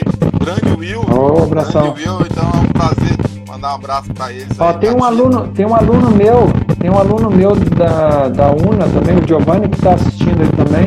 Poxa, ele viu uma foto minha, no, ele viu uma foto minha no, no Instagram com a cerveja, né? Só que aquilo ali não era meu não, aquilo ali é montagem, cara. O meu tava no suco atrás. Tá parecendo o Zeca Pagodinho fazendo a propaganda da Skin Carioca, pô. Era broma, pô. Mas vamos lá, Arthur. Ó, uma perguntinha muito simples que eu faço, que eu já fiz pro. Né, pra, pra todos vocês aí, eu acho que é uma pergunta também muito fácil. Quem vai ser campeão ali? Ah! Cara, eu, eu, eu coloco ali feminino, tá? Voleibol. É, coloco China, Estados Unidos, Brasil, Itália. Coloco esses, esses países ali. Quatro. É, mas eu ainda coloco que a China talvez esteja um pouco à frente junto com os Estados Unidos. Eu acho é... que a China é candidata direta, viu, Tamo? O time é bom é... demais. E assim, claro que tudo vai depender do momento, né? Sim. Momento. Vai dar uma pressão ali, entra um saque bom, encaixa uma coisa boa numa, numa fase de classificação ali de eliminatória, vai e foi embora. Verdade. Masculino é, masculino, cara, eu acho que o Brasil é um sério candidato ao título. Vai brigar todo mundo junto, todo mundo igual. Mas eu acho que o Brasil é, é um dos mais fortes ao título. Eu acredito também. Eu, tô, eu te acompanho nisso aí. Vai lá, Marcão. É, eu, Otávio, eu tive, eu fiz uma né? E para a última live eu queria que você me respondesse também, porque a, até comentei isso com o Rogério, a Polifa cobre a Superliga masculina e a feminina há alguns anos, né? E eu queria saber como é que tá o nível. Opa. Você... Tá falhando de novo, Marcão. Cortou. Dá uma... Cortou. Não, tá cortando. Tá ficando baixo.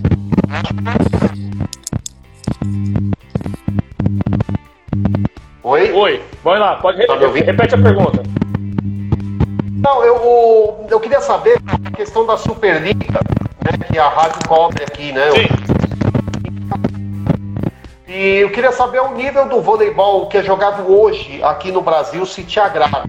A organização da Superliga, tudo que envolve a Superliga, tanto a masculina quanto a é o nível técnico, organização, te agrada ou você acha que pode ter um pouquinho mais? Olha, eu, eu acho que a, a estrutura da Superliga ela muda é, pouco durante muito tempo, né? Então nós temos a primeira Superliga em 94 e o retrospecto dela é que é, as mudanças elas são, elas são muito lentas. E principalmente quando eu falo na ativação de patrocínios, ativação de, de parceiros dentro ali. E a gente tem, e a gente tem um grande é, o, gran, o grande mestre nosso da parte de entretenimento, que são os Estados Unidos, a gente poderia fazer muita coisa é, buscando do que eles fazem e a gente não faz. Ou seja, a nossa, a nossa e eu volto no tema que eu falei um pouco antes da gestão esportiva, né? A nossa gestão ela é fraca. Nós precisamos de ter mais pessoas é, envolvidas dentro de uma gestão para que a gente possa fomentar cada vez mais o esporte. Esse é, esse é um ponto. E acho que a Superliga ela poderia ser muito mais é, eu não vou falar difundida, não. Ela pode, a marca Superliga, ela tinha que otimizar muito mais as nossas categorias de base, a nossa formação. A marca é, voleibol, ela tinha que massificar muito mais o esporte. Eu acho que nas escolas hoje é, pouco se difunde o esporte, poderia ser muito mais, aproveitando que a gente é hoje é, por estatísticas, o segundo maior esporte do país. É, a gente jogava na rua. Verdade. A gente jogava na rua, a gente jogava no portão de casa, né, e hoje não, não é a mesma coisa. Não. E quando eu falo que são gerações, né? É, talvez o que a gente plantou lá atrás, com 84, 90, 88, 92 e dali para frente, que conquistou, eu acho que vai chegar uma hora que nós vamos passar por uma, por uma entre-safra aí, né? E nós vamos passar algumas dificuldades. Tomara que não, viu, Tal? Tomara que não viramos um Peru da vida, né? Porque o Peru feminino chegou a ser o melhor time do mundo, com, junto com a China, Então, né? E hoje Mas você é- vê o que está acontecendo lá, né? É, Mas é- são- é são as voleibol. gerações, né? São gerações. mas são as gerações e se a gente não tomar cuidado é, na formação desses atletas A aí, nossa base tá e aí a, é, então nós vamos ter dificuldade. Tem um carinha aqui que tá te mandando falando que Talmo campeão de tudo. Um cara, esse não batia nada, fraquinho ele, né, rapaz? Cara, eu participei hoje, hoje eu, hoje eu dei risada com o Gilson, cara. Ele Uma teve uma figura. live agora à tarde. Ele é figura demais, é meu irmãozão. É, Gilson amo no demais esse cara. Esse cara, eu pedia pra ele largar, ele falou: vou largar, vou largar o braço. antes do jogo, antes do jogo ele chegava e ah, não dá pra jogar não, cara. Meu braço não dá, não dá. Tô mal, meu braço tá mal. Começava o jogo, ele esmurrava a bola. Eu falei, cara, Que isso, é tá com louco. problema no braço? Ele vai, tá travado. Tá travado. Cara, Rapaz. o dia que tiver solto, você tá doido. Viu? Você imagina, ele, Pezão, Toninho, né? O, o Não, Toninho lá. Toninho- O Toninho tava na live, Toni- tava Toninho- na live também. Toninho tava na live hoje também. mano. Toninho. Quem mais? Tem, tem mais um lá que tinha um ataque. Nossa senhora, era o Pezão, Ah, o Pampa, Gilson, o Pampa, o Pampa, Pampa dava coice. o, ne o Negrão O também. Gilson? O Gilson, O- nossa não, senhora, o- Deus me livre. O Gilson, Gilson falou que ele, Kid. ele teve um cara na live, teve um cara na live hoje que falou que o Gilson era técnico. Técnico. Atacava técnica, muito, uma técnica muito boa. Técnica, mas ó, Gilson rasgava quem tivesse na frente. Tá doido? Você vê, ó. Varava. Nós estávamos falando aí do Gilson, eu me lembro você falou do jogo lá do, da, da- Teve um jogo da Argentina, Brasil e Argentina, que aí eu inverteu, né? O Pampa entrou e acabou com o jogo, né? Aí saiu na primeira manchete do jornal, que você vai lembrar disso, o cavalo Pampa muda o jogo, não sei o quê. Saiu isso na Folha de São Paulo, cara. e a foto do Ó, Pampa. Aqui, mas a gente teve, a gente teve um, a gente teve uns, uns grosseiros aí, cara. O Pampa, é. eu acho que, eu acho que defender bola do Gilson, Não, é defender bola do Pampa, eu Pezão. acho que os, eu- não, mas não, o Pezão ainda vinha meio que desencaixado do, do Gilson e do Pampa. O, o. Gilson, o Gilson era complicado. Era um, era um foguete. Era um tiro. Era O Kid também, hein? O Kid Zastra também batia forte, hein? Meu Deus do É, céu. o Kid também. O Kid também pegava pesado. Mas, mas eu acho que o, o Gilson e O o. Gilson, pra mim, o era mais Pampa, Esse doido aí. Não tinha não, velho.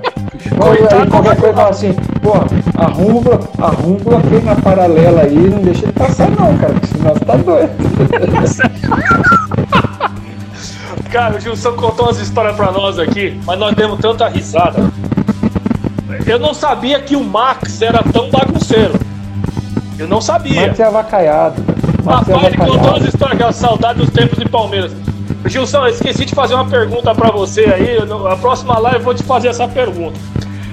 Aproveitando esse gancho aí, daquele time lá de Barcelona lá, quem que era o, o bagunceiro da turma lá? Quem era o contador de piada, o história, o tirador de sarro lá, o, o Talmon? Cara, o, o Pampa gostava de fazer piada com todo mundo, mas não gostava que sacaneava com ele, entendeu? Entendi. O, então ele gostava de sacanear todo mundo, mas Todo de ser sacaneado não. Eu tinha É, certeza mas que o Tandy, o Tandy, o Tandy sacaneava todo mundo também. É, o Paulão era um cara que. O Paulão tem um apelido, né? Se eu não vou falar, se o Gilson quiser, quiser falar, ele fala aí, mas eu não vou falar não. O Pampa foi atrás do Paulão uma viagem, do início ao fim, ele falando pro, pro Paulão na frente, o apelido dele Nossa, você é o louco. tempo inteiro.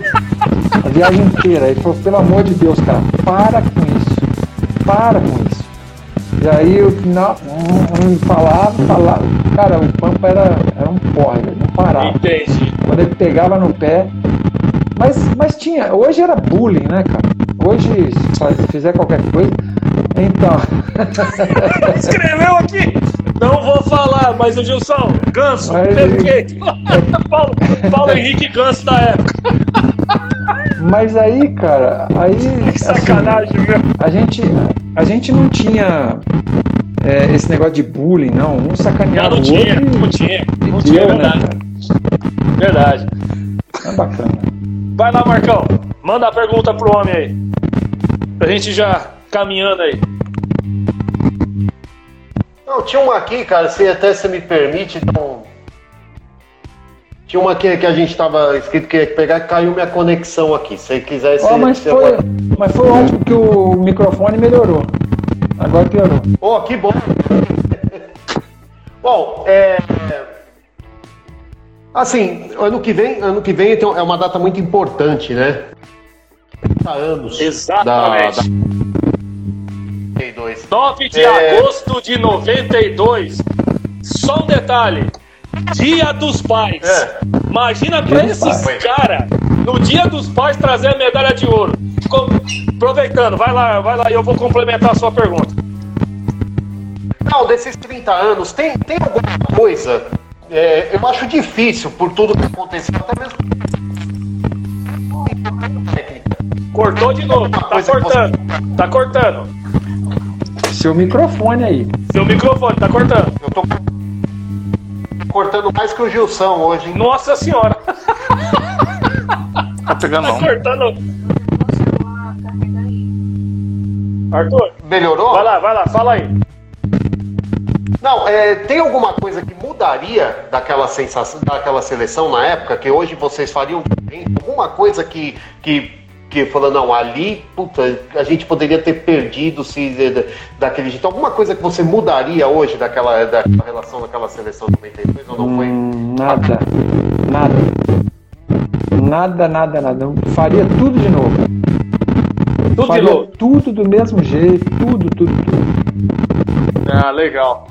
E aproveitando isso aí dos- dessa data fantástica, né? Nós fizemos o ano passado, né? O 28 ano, que por sinal, tal, caiu no Dia dos Pais. E eu consegui fazer uma live com o Marcelo Negrão e o Paulão. Que na época só podia um, então eu dividi o horário. Cara, Dia dos Pais, 9 de agosto de 1992 era o Dia dos Pais, a decisão lá, tal, enfim. Pro Selinger, filho, foi meio complicado, né? Porque o pai tava no banco de reserva. pra Holanda, pro holandês foi meio bravo. Agora, Dalmo, como é que foi a emoção de conquistar aquela medalha de ouro? Ainda mais no Dia dos Pais, que eu sei que vocês, atletas, é muito apegado à família.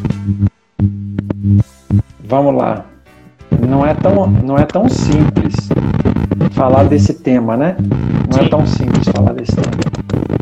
Mas 9 de agosto de 1992 era Dia dos Pais. É Dia dos Pais. Aquele, aquele pódio, ele, ele me ensina até hoje. Olha, tô, Aquele tô arrepiado. pódio me ensina. Aquele pódio me ensina até hoje. Me ensina, assim, é, uma lição de vida muito grande até hoje.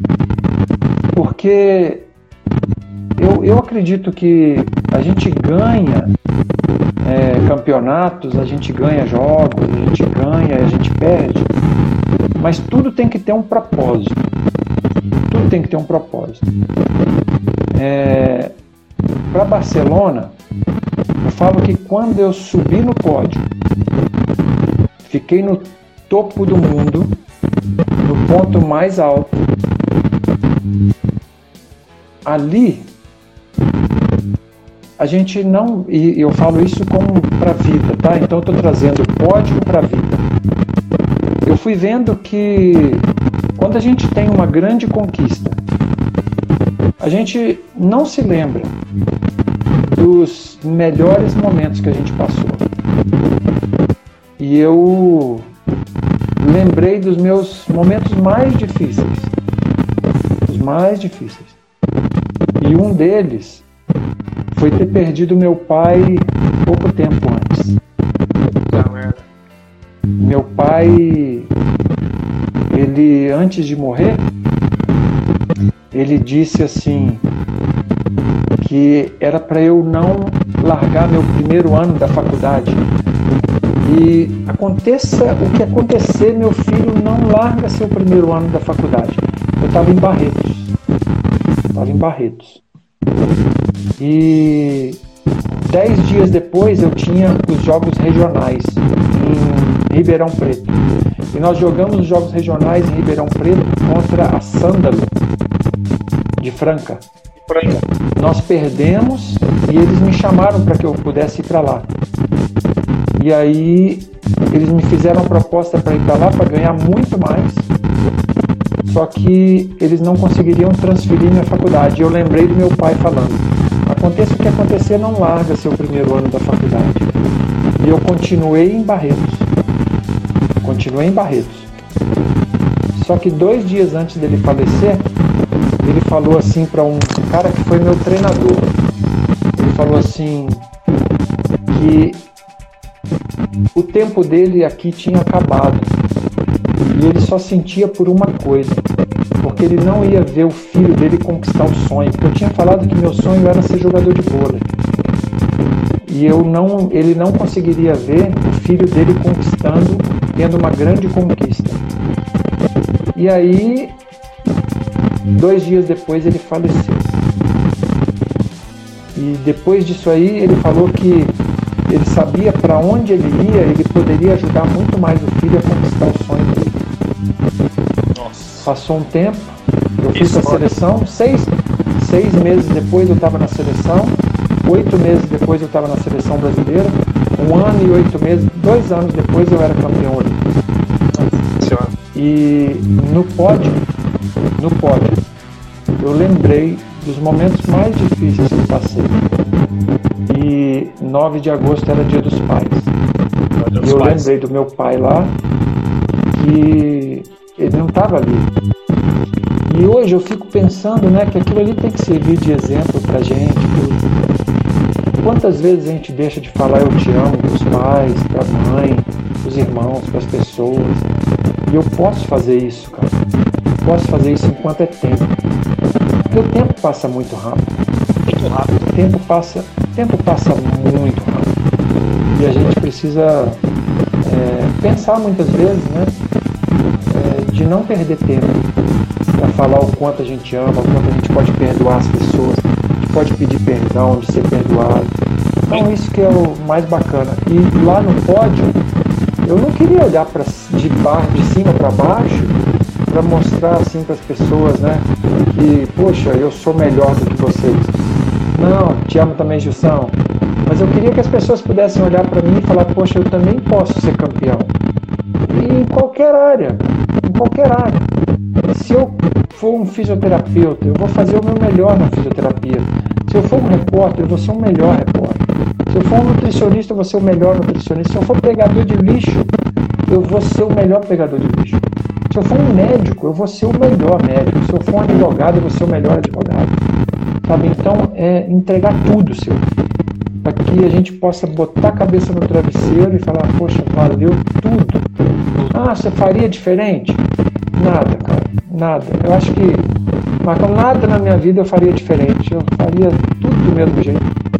Sabe? Porque tudo está sendo muito bom, cara. Tudo. As dificuldades, os problemas. Eu acho que são eles que me fazem mais forte a cada dia. Cada dia vai me dando mais força para seguir adiante, para poder ajudar mais pessoas. Então, tudo é muito bom. Pô, depois de uma história comovente dessa, rapaz, meu Deus do céu. Olha, arrepiou. Calma, é assim, não tem o que falar. Vocês são verdadeiros. Você sabe que eu te chamo, eu não te chamo de Talmo, né, Talmo? Eu sempre coloco, fala aí, meu herói. Esse eu falo para você, eu falo pro Carlão, eu falo pro Marcelo Negrão, eu falo isso pro Amauri, pro Jorge Edson, pro Douglão. Por quê? Porque vocês são os verdadeiros heróis. Arthur, vamos lá, pra gente finalizar. Ô, oh, O Rogério, Gilson primeiro... tá mandando, Gilson tá mandando trazer um camelo na bagagem. Na... Meu, ele contou uma história, cara, da, da, daquela. do outdoor lá do Rio de Janeiro, da campanha do Bernard, cara. Meu, eu tô dando eu dou risada até hoje. Ah, esse, esse vôlei não presta. Não, né? esses caras, rapaz, que que é isso? Eles falaram, ó, eles fizeram a Brahma e nós fizemos a Maldivir. Pô, que sacanagem. Esse Vai lá, cara- Arthurzão. Vai lá, Arthurzão, manda lá. Ô, ô, ô, Rogério, primeira... Não, primeiro tem que te agradecer o Talmo, né? Não, sim. Essa lenda do voleibol É lenda. brasileiro, mundial. A gente, ô, Talmo, a gente... Né, eu falo que eu, eu não nasci jornalista, mas eu me tornei jornalista esportivo por causa de vocês. Porque eu... Show, show demais. E eu, poxa, começando ali, formei aqui em São Paulo, né? Radicado em São Paulo, mas mineiro de coração, né? Sempre. E, poxa, primeira entrevista do seu lado, né? Primeira entrevista contigo e depois, quantos milhares de trabalhos nós fizemos? Eu, Rogerinho, Marcão, quantas Superligas. E, então, assim, a gente agradece né? Que vocês fizeram pela gente, pelo esporte brasileiro. Acho que não tem preço, tal. Não o vocês marcaram para nossa para nossa vida, né? Mais que só pro voleibol, mas para nossa vida é uma coisa absurda. Então é mais agradecer mesmo e falar que eu acho que o legado que vocês deixaram, que vocês deixam, né? Todos os dias, porque é, sempre se fala de voleibol, a gente sempre vai pensar na seleção de Barcelona. Então para mim é é só agradecer e dizer que vocês marcaram, marcaram e marcam a vida da gente cada dia. E esperamos mais programas, mais, é, mais lives com vocês e mais especiais, viu? Que Com é certeza. É só, é só agradecer, então. Obrigadão, eu que agradeço. Marcão, você. Não, eu queria agradecer muito ao Talmo, porque primeiro saber se tá bem, né? O fone tá legal, né? Cara, Agora- aí, você começou a falar, parou tudo. Tava bom. Queria agradecer muito a você, Talmo. Espero ter uma nova oportunidade, tá? É, Agora a gente vai torcer muito para a seleção. Su- Sucesso para você lá do, do, do Al. É, espero que logo mais a gente vê, possa vê-lo novamente aqui, né? Que a gente possa entrevistar é, com público, com, com muita. É, eu vou de volta, tá? Um grande abraço foi uma honra. tê-lo aqui hoje como, como nosso entrevistado. Espero que, que, que seja novamente. A gente quer conhecer as anotações, eh, Dalmo, com detalhes. Show, show. Vou imprimir, vou imprimir tudo. Cara, imagina o tamanho da biografia que vai ser com todas essas anotações. o tamanho Tem muito, fazer a muito. biografia, muita coisa. Bom, Talmo, eu particularmente, você sabe que, viu, gente, é a primeira vez que eu conversei com o Talmo pessoalmente, ele eu acho que vai lembrar disso. Nós conversamos aqui no Baetão. Ele era técnico do Aham. SESI e eu fui assistir o jogo. Cara, eu tremia, que eu falava com o cara que eu ia assistir jogar. Porque, primeiro, tor- era torcedor da Pirelli, o homem era o levantador da Pirelli. Eu nunca vou esquecer aquele uniforme amarelo da Puma, desenhado pelo. Roma. pra mim, o uniforme mais lindo que eu vi. Os amarelão entrando, entrando no Ibirapuera, lotado. Né? E hoje Era estão querendo bonito. destruir a, destruir a nossa casa. A casa do voleibol, a casa do esporte, por quê? Porque simplesmente não fazem os eventos. Ficou abandonado aí. O Carlão falou pra nós que a última vez que ele tinha entrado no Ibirapuera, talvez o Talmo também vai lembrar disso, foi na final da Liga, da Liga Mundial em 93. Depois, o final do SESI e SADA, aqui em 2017. 2017, Eu 2018. fui, eu fui, eu fui lá para assistir Frozen. Frozen, aí. Ho- Holiday, Holiday on Ice. Holiday on Ice. Aí. E nós íamos para assistir vocês. Gente, não era de graça, não. Nós tínhamos que pagar ingresso para entrar para assistir a seleção e para assistir o jogo Pirelli e Banesco. Eu assisti a final do Sul-Americano, eu assisti a final do Brasileiro e eu assisti o Paulista. Show, show. Então, assim, é, então, assim, Talma, não, tá, não há palavras para descrever o que vocês representam para nós. Eu, principalmente, eu tinha 16 anos. Eu estava na aborrecência. Então, vocês eram exemplo para todos nós. Vocês eram a nossa vitrine. Cara, eu olhava para você, aquele time maravilhoso da Pirelli, que você não sabe, eu vou escalar o time aqui. Talmo, Pinha, composto, Celcinho, monstro. Quem não conhece, souber que esse cara jogava, era absurdo. Kid, ponteiro. Aí, aí era de, revezava, né? Claudinei, Jorge Claudinei, Edson e. Doglão, Jorge. Douglas e o Jorge. Olha o time que os É. caras tinham. E aí no banco, pra quem não sabe, o reserva do Talmo era o irmão dele, o Tarso. É, é verdade. Pra quem não sabe. Porque o Talmo, ele teve a maior, talvez o maior desafio dele foi substituir talvez um dos maiores levantadores da história do voleibol mundial, que foi o William. É, cara, mas eu acho que esse aí foi o carinho, o respeito que eu tenho pelo capitão e assim, Não. o aprendizado que eu tive, que eu dividia quarto com o cara. Nossa senhora! Eu Nossa dividia senhora! quarto com o William. Que isso, velho? Você imagina o que que. Olha, eu vou te falar uma coisa. Se os nossos atletas hoje soubessem a importância do que é um atleta experiente, estar dormindo no quarto com um atleta jovem, cara, é, isso aí a gente ganharia muita coisa. Porque a experiência, a troca de experiência, um ajudando o outro é, é fantástico. E eu tive essa, essa oportunidade de estar com o William no quarto. Nossa senhora! Deus. Meu Muito Jesus bom. amado. Só tem que agradecer.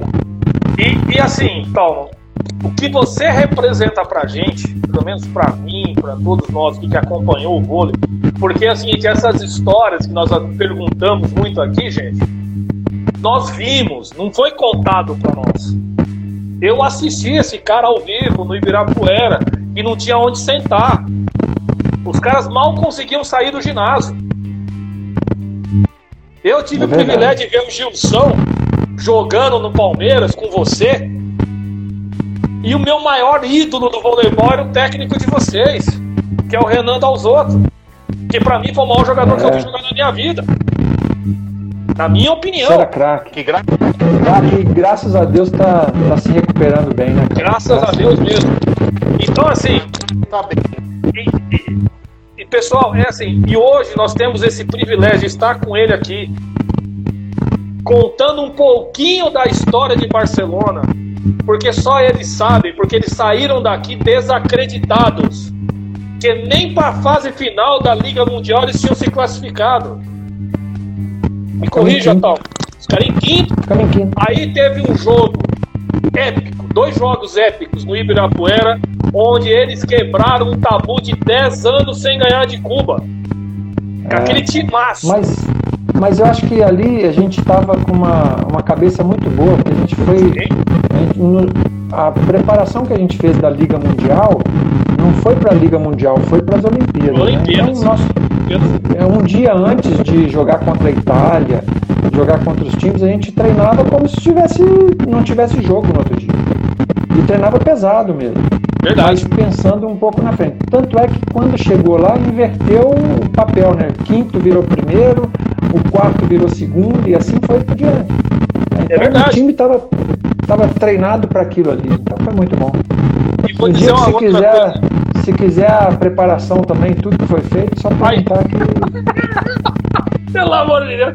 Viu, Talmo? E, e uma outra coisa, né? é, é, assim, que eu fico muito triste, nós aqui da Poliesportivo, nós damos uma ênfase muito grande para Barcelona, porque não adianta a mídia, muitos da mídia, achar que não existe Barcelona. Né, que só existiu o Bernardinho, o pessoal de 2004, nós respeitamos muito por tudo que eles conquistaram. Sim. Mas o que eles conquistaram foi graças à continuidade que vocês deram da geração de prata. Vocês foram a evolução da geração de prata. E ali é também somos- tem as consequências de somos- vocês. Nós somos extremamente gratos à geração de 84. cara. É verdade, Muito gratos. ju- justamente. Muito gratos. E outra, a- vocês não conquistaram uma medalha, vocês conquistaram a medalha de ouro. Não foi uma, foi o primeiro ouro do esporte coletivo brasileiro com a melhor campanha de todos os tempos. Jamais isso vão tirar de vocês, jamais vão tirar o elenco que vocês tinham e as histórias que vocês contam. Aí é unanimidade. Eu já ouvi você falar isso pra mim, já contou histórias. O Douglas falou a mesma coisa, o Jorge falou que a união de vocês era tão absurdo, o respeito que vocês tinham um pelo outro, que mostra o que, que é trabalhar coletivamente. Então, Tom, Cara, eu cortei, eu cortei cabelo do Maurício e do Douglas na, rapaz, esqueci dessa, me falaram que você era o barbeiro, ô, mas não, é, era o barbeiro é, lá. Cabelo não, é, cabeleireiro, tá? É. Mandaram, mano, olha, ele era o barbeiro lá também, cortava. Falei, meu Deus do céu. Não, cortei. Cortei. Maurício era Maurício cabelo de surfista, Douglas cabelo de surfista. Que isso? Só não dá pra cortar no Negrão. Negrão, do Não, o. Negrão era máquina, tinha na máquina. Janelson, Janelson era chato pro cabelo dele, velho. Tinha que tá não, brincando. tinha que ser. Porra, cabelo ali não é qualquer um que bota a mão, não. Mas, cara, Talma, a gente só tem a agradecer pelo que você fez pelo esporte nacional, por nós, brasileiros, por essa nação, né? Seu corte atual está bem diferente. Sacanagem, Gilson. É. Você vê, né, É Gilson? verdade. Eu Era tigelinha. Eu tô tentando aqui. Era diz que tigelinha, tem uns produtos pra passar. Diz que tem uns produtos pra passar aqui, mas tá difícil, viu, cara? Então, cara, o que nós só temos que fazer é aplaudir, assistir, se emocionar, porque ver vocês hoje com saúde e passando essa riqueza do voleibol para nós, talvez não é a maior emoção como vocês sentiu ao vivo e eu tenho certeza quando vocês ouvem o Luiz Alfredo que narrou pela Globo, o, o Luciano do Vale narrando, né? Que até hoje eu não vou esquecer. Ah, o Marcelo Negrão, somos ouro, o Brasil é ouro, tal. Que até arrepia. E eu tenho certeza que na hora que o Marcelo jogou aquela bola pra cima, você ouviu o barulho da bola, você já deve ter falado, somos campeões. É, ali, ali a gente demorou umas três horas pra entender o que era ser campeão. sabe? Cara, muito É, obrigado, foi, Paulo. foi muito bom. Ó, Muito obrigado mesmo. também. Você falou aí da, da saúde, né? E eu tive é bom até falar também, eu tive Covid é, lá na, na Arábia Saudita com Covid. Fui muito, muito bem atendido lá, muito bem tratado, recuperei e, e é uma doença que ela afeta muito o sistema respiratório, né? Sim. E aí, cara, eu falei, pô, até nisso a gente tem que tirar de lição, a gente tem que tirar de proveito. Então eu tenho que aprender com isso. E eu fui buscando ver assim, é, quando você respira, é um ato involuntário. Você não pensa para respirar. Agora eu vou respirar. Não. Você respira porque é natural seu.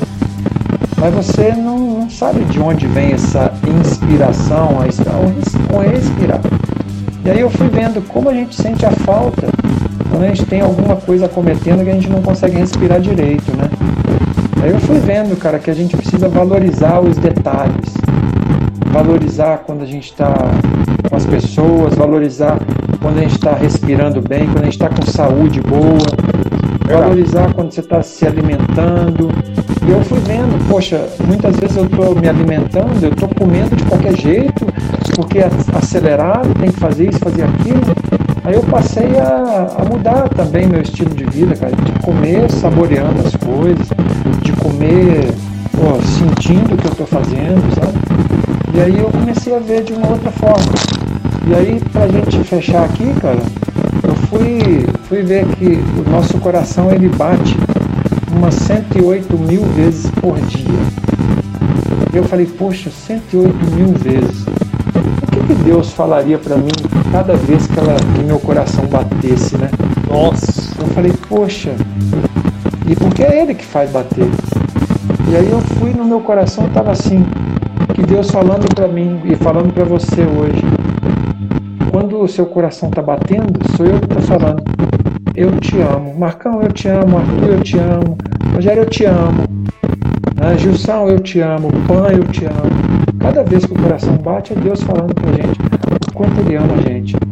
Então, seguimos em frente, cada vez mais acreditando em Deus, fazendo o nosso melhor, respeitando as pessoas e colocando a cabeça no travesseiro e falando que tudo foi muito bom.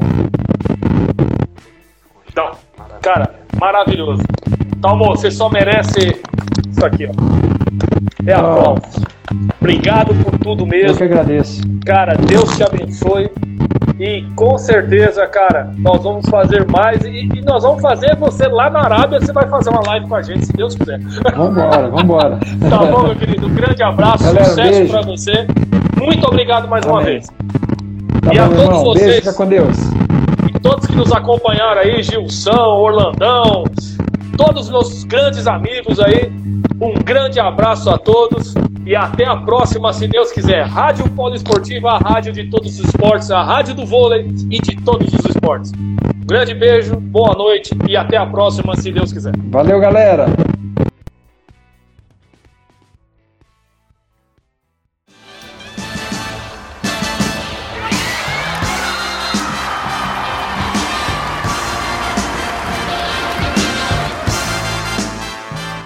Termina na Rádio Poliesportiva Jornada do Vôlei Debate.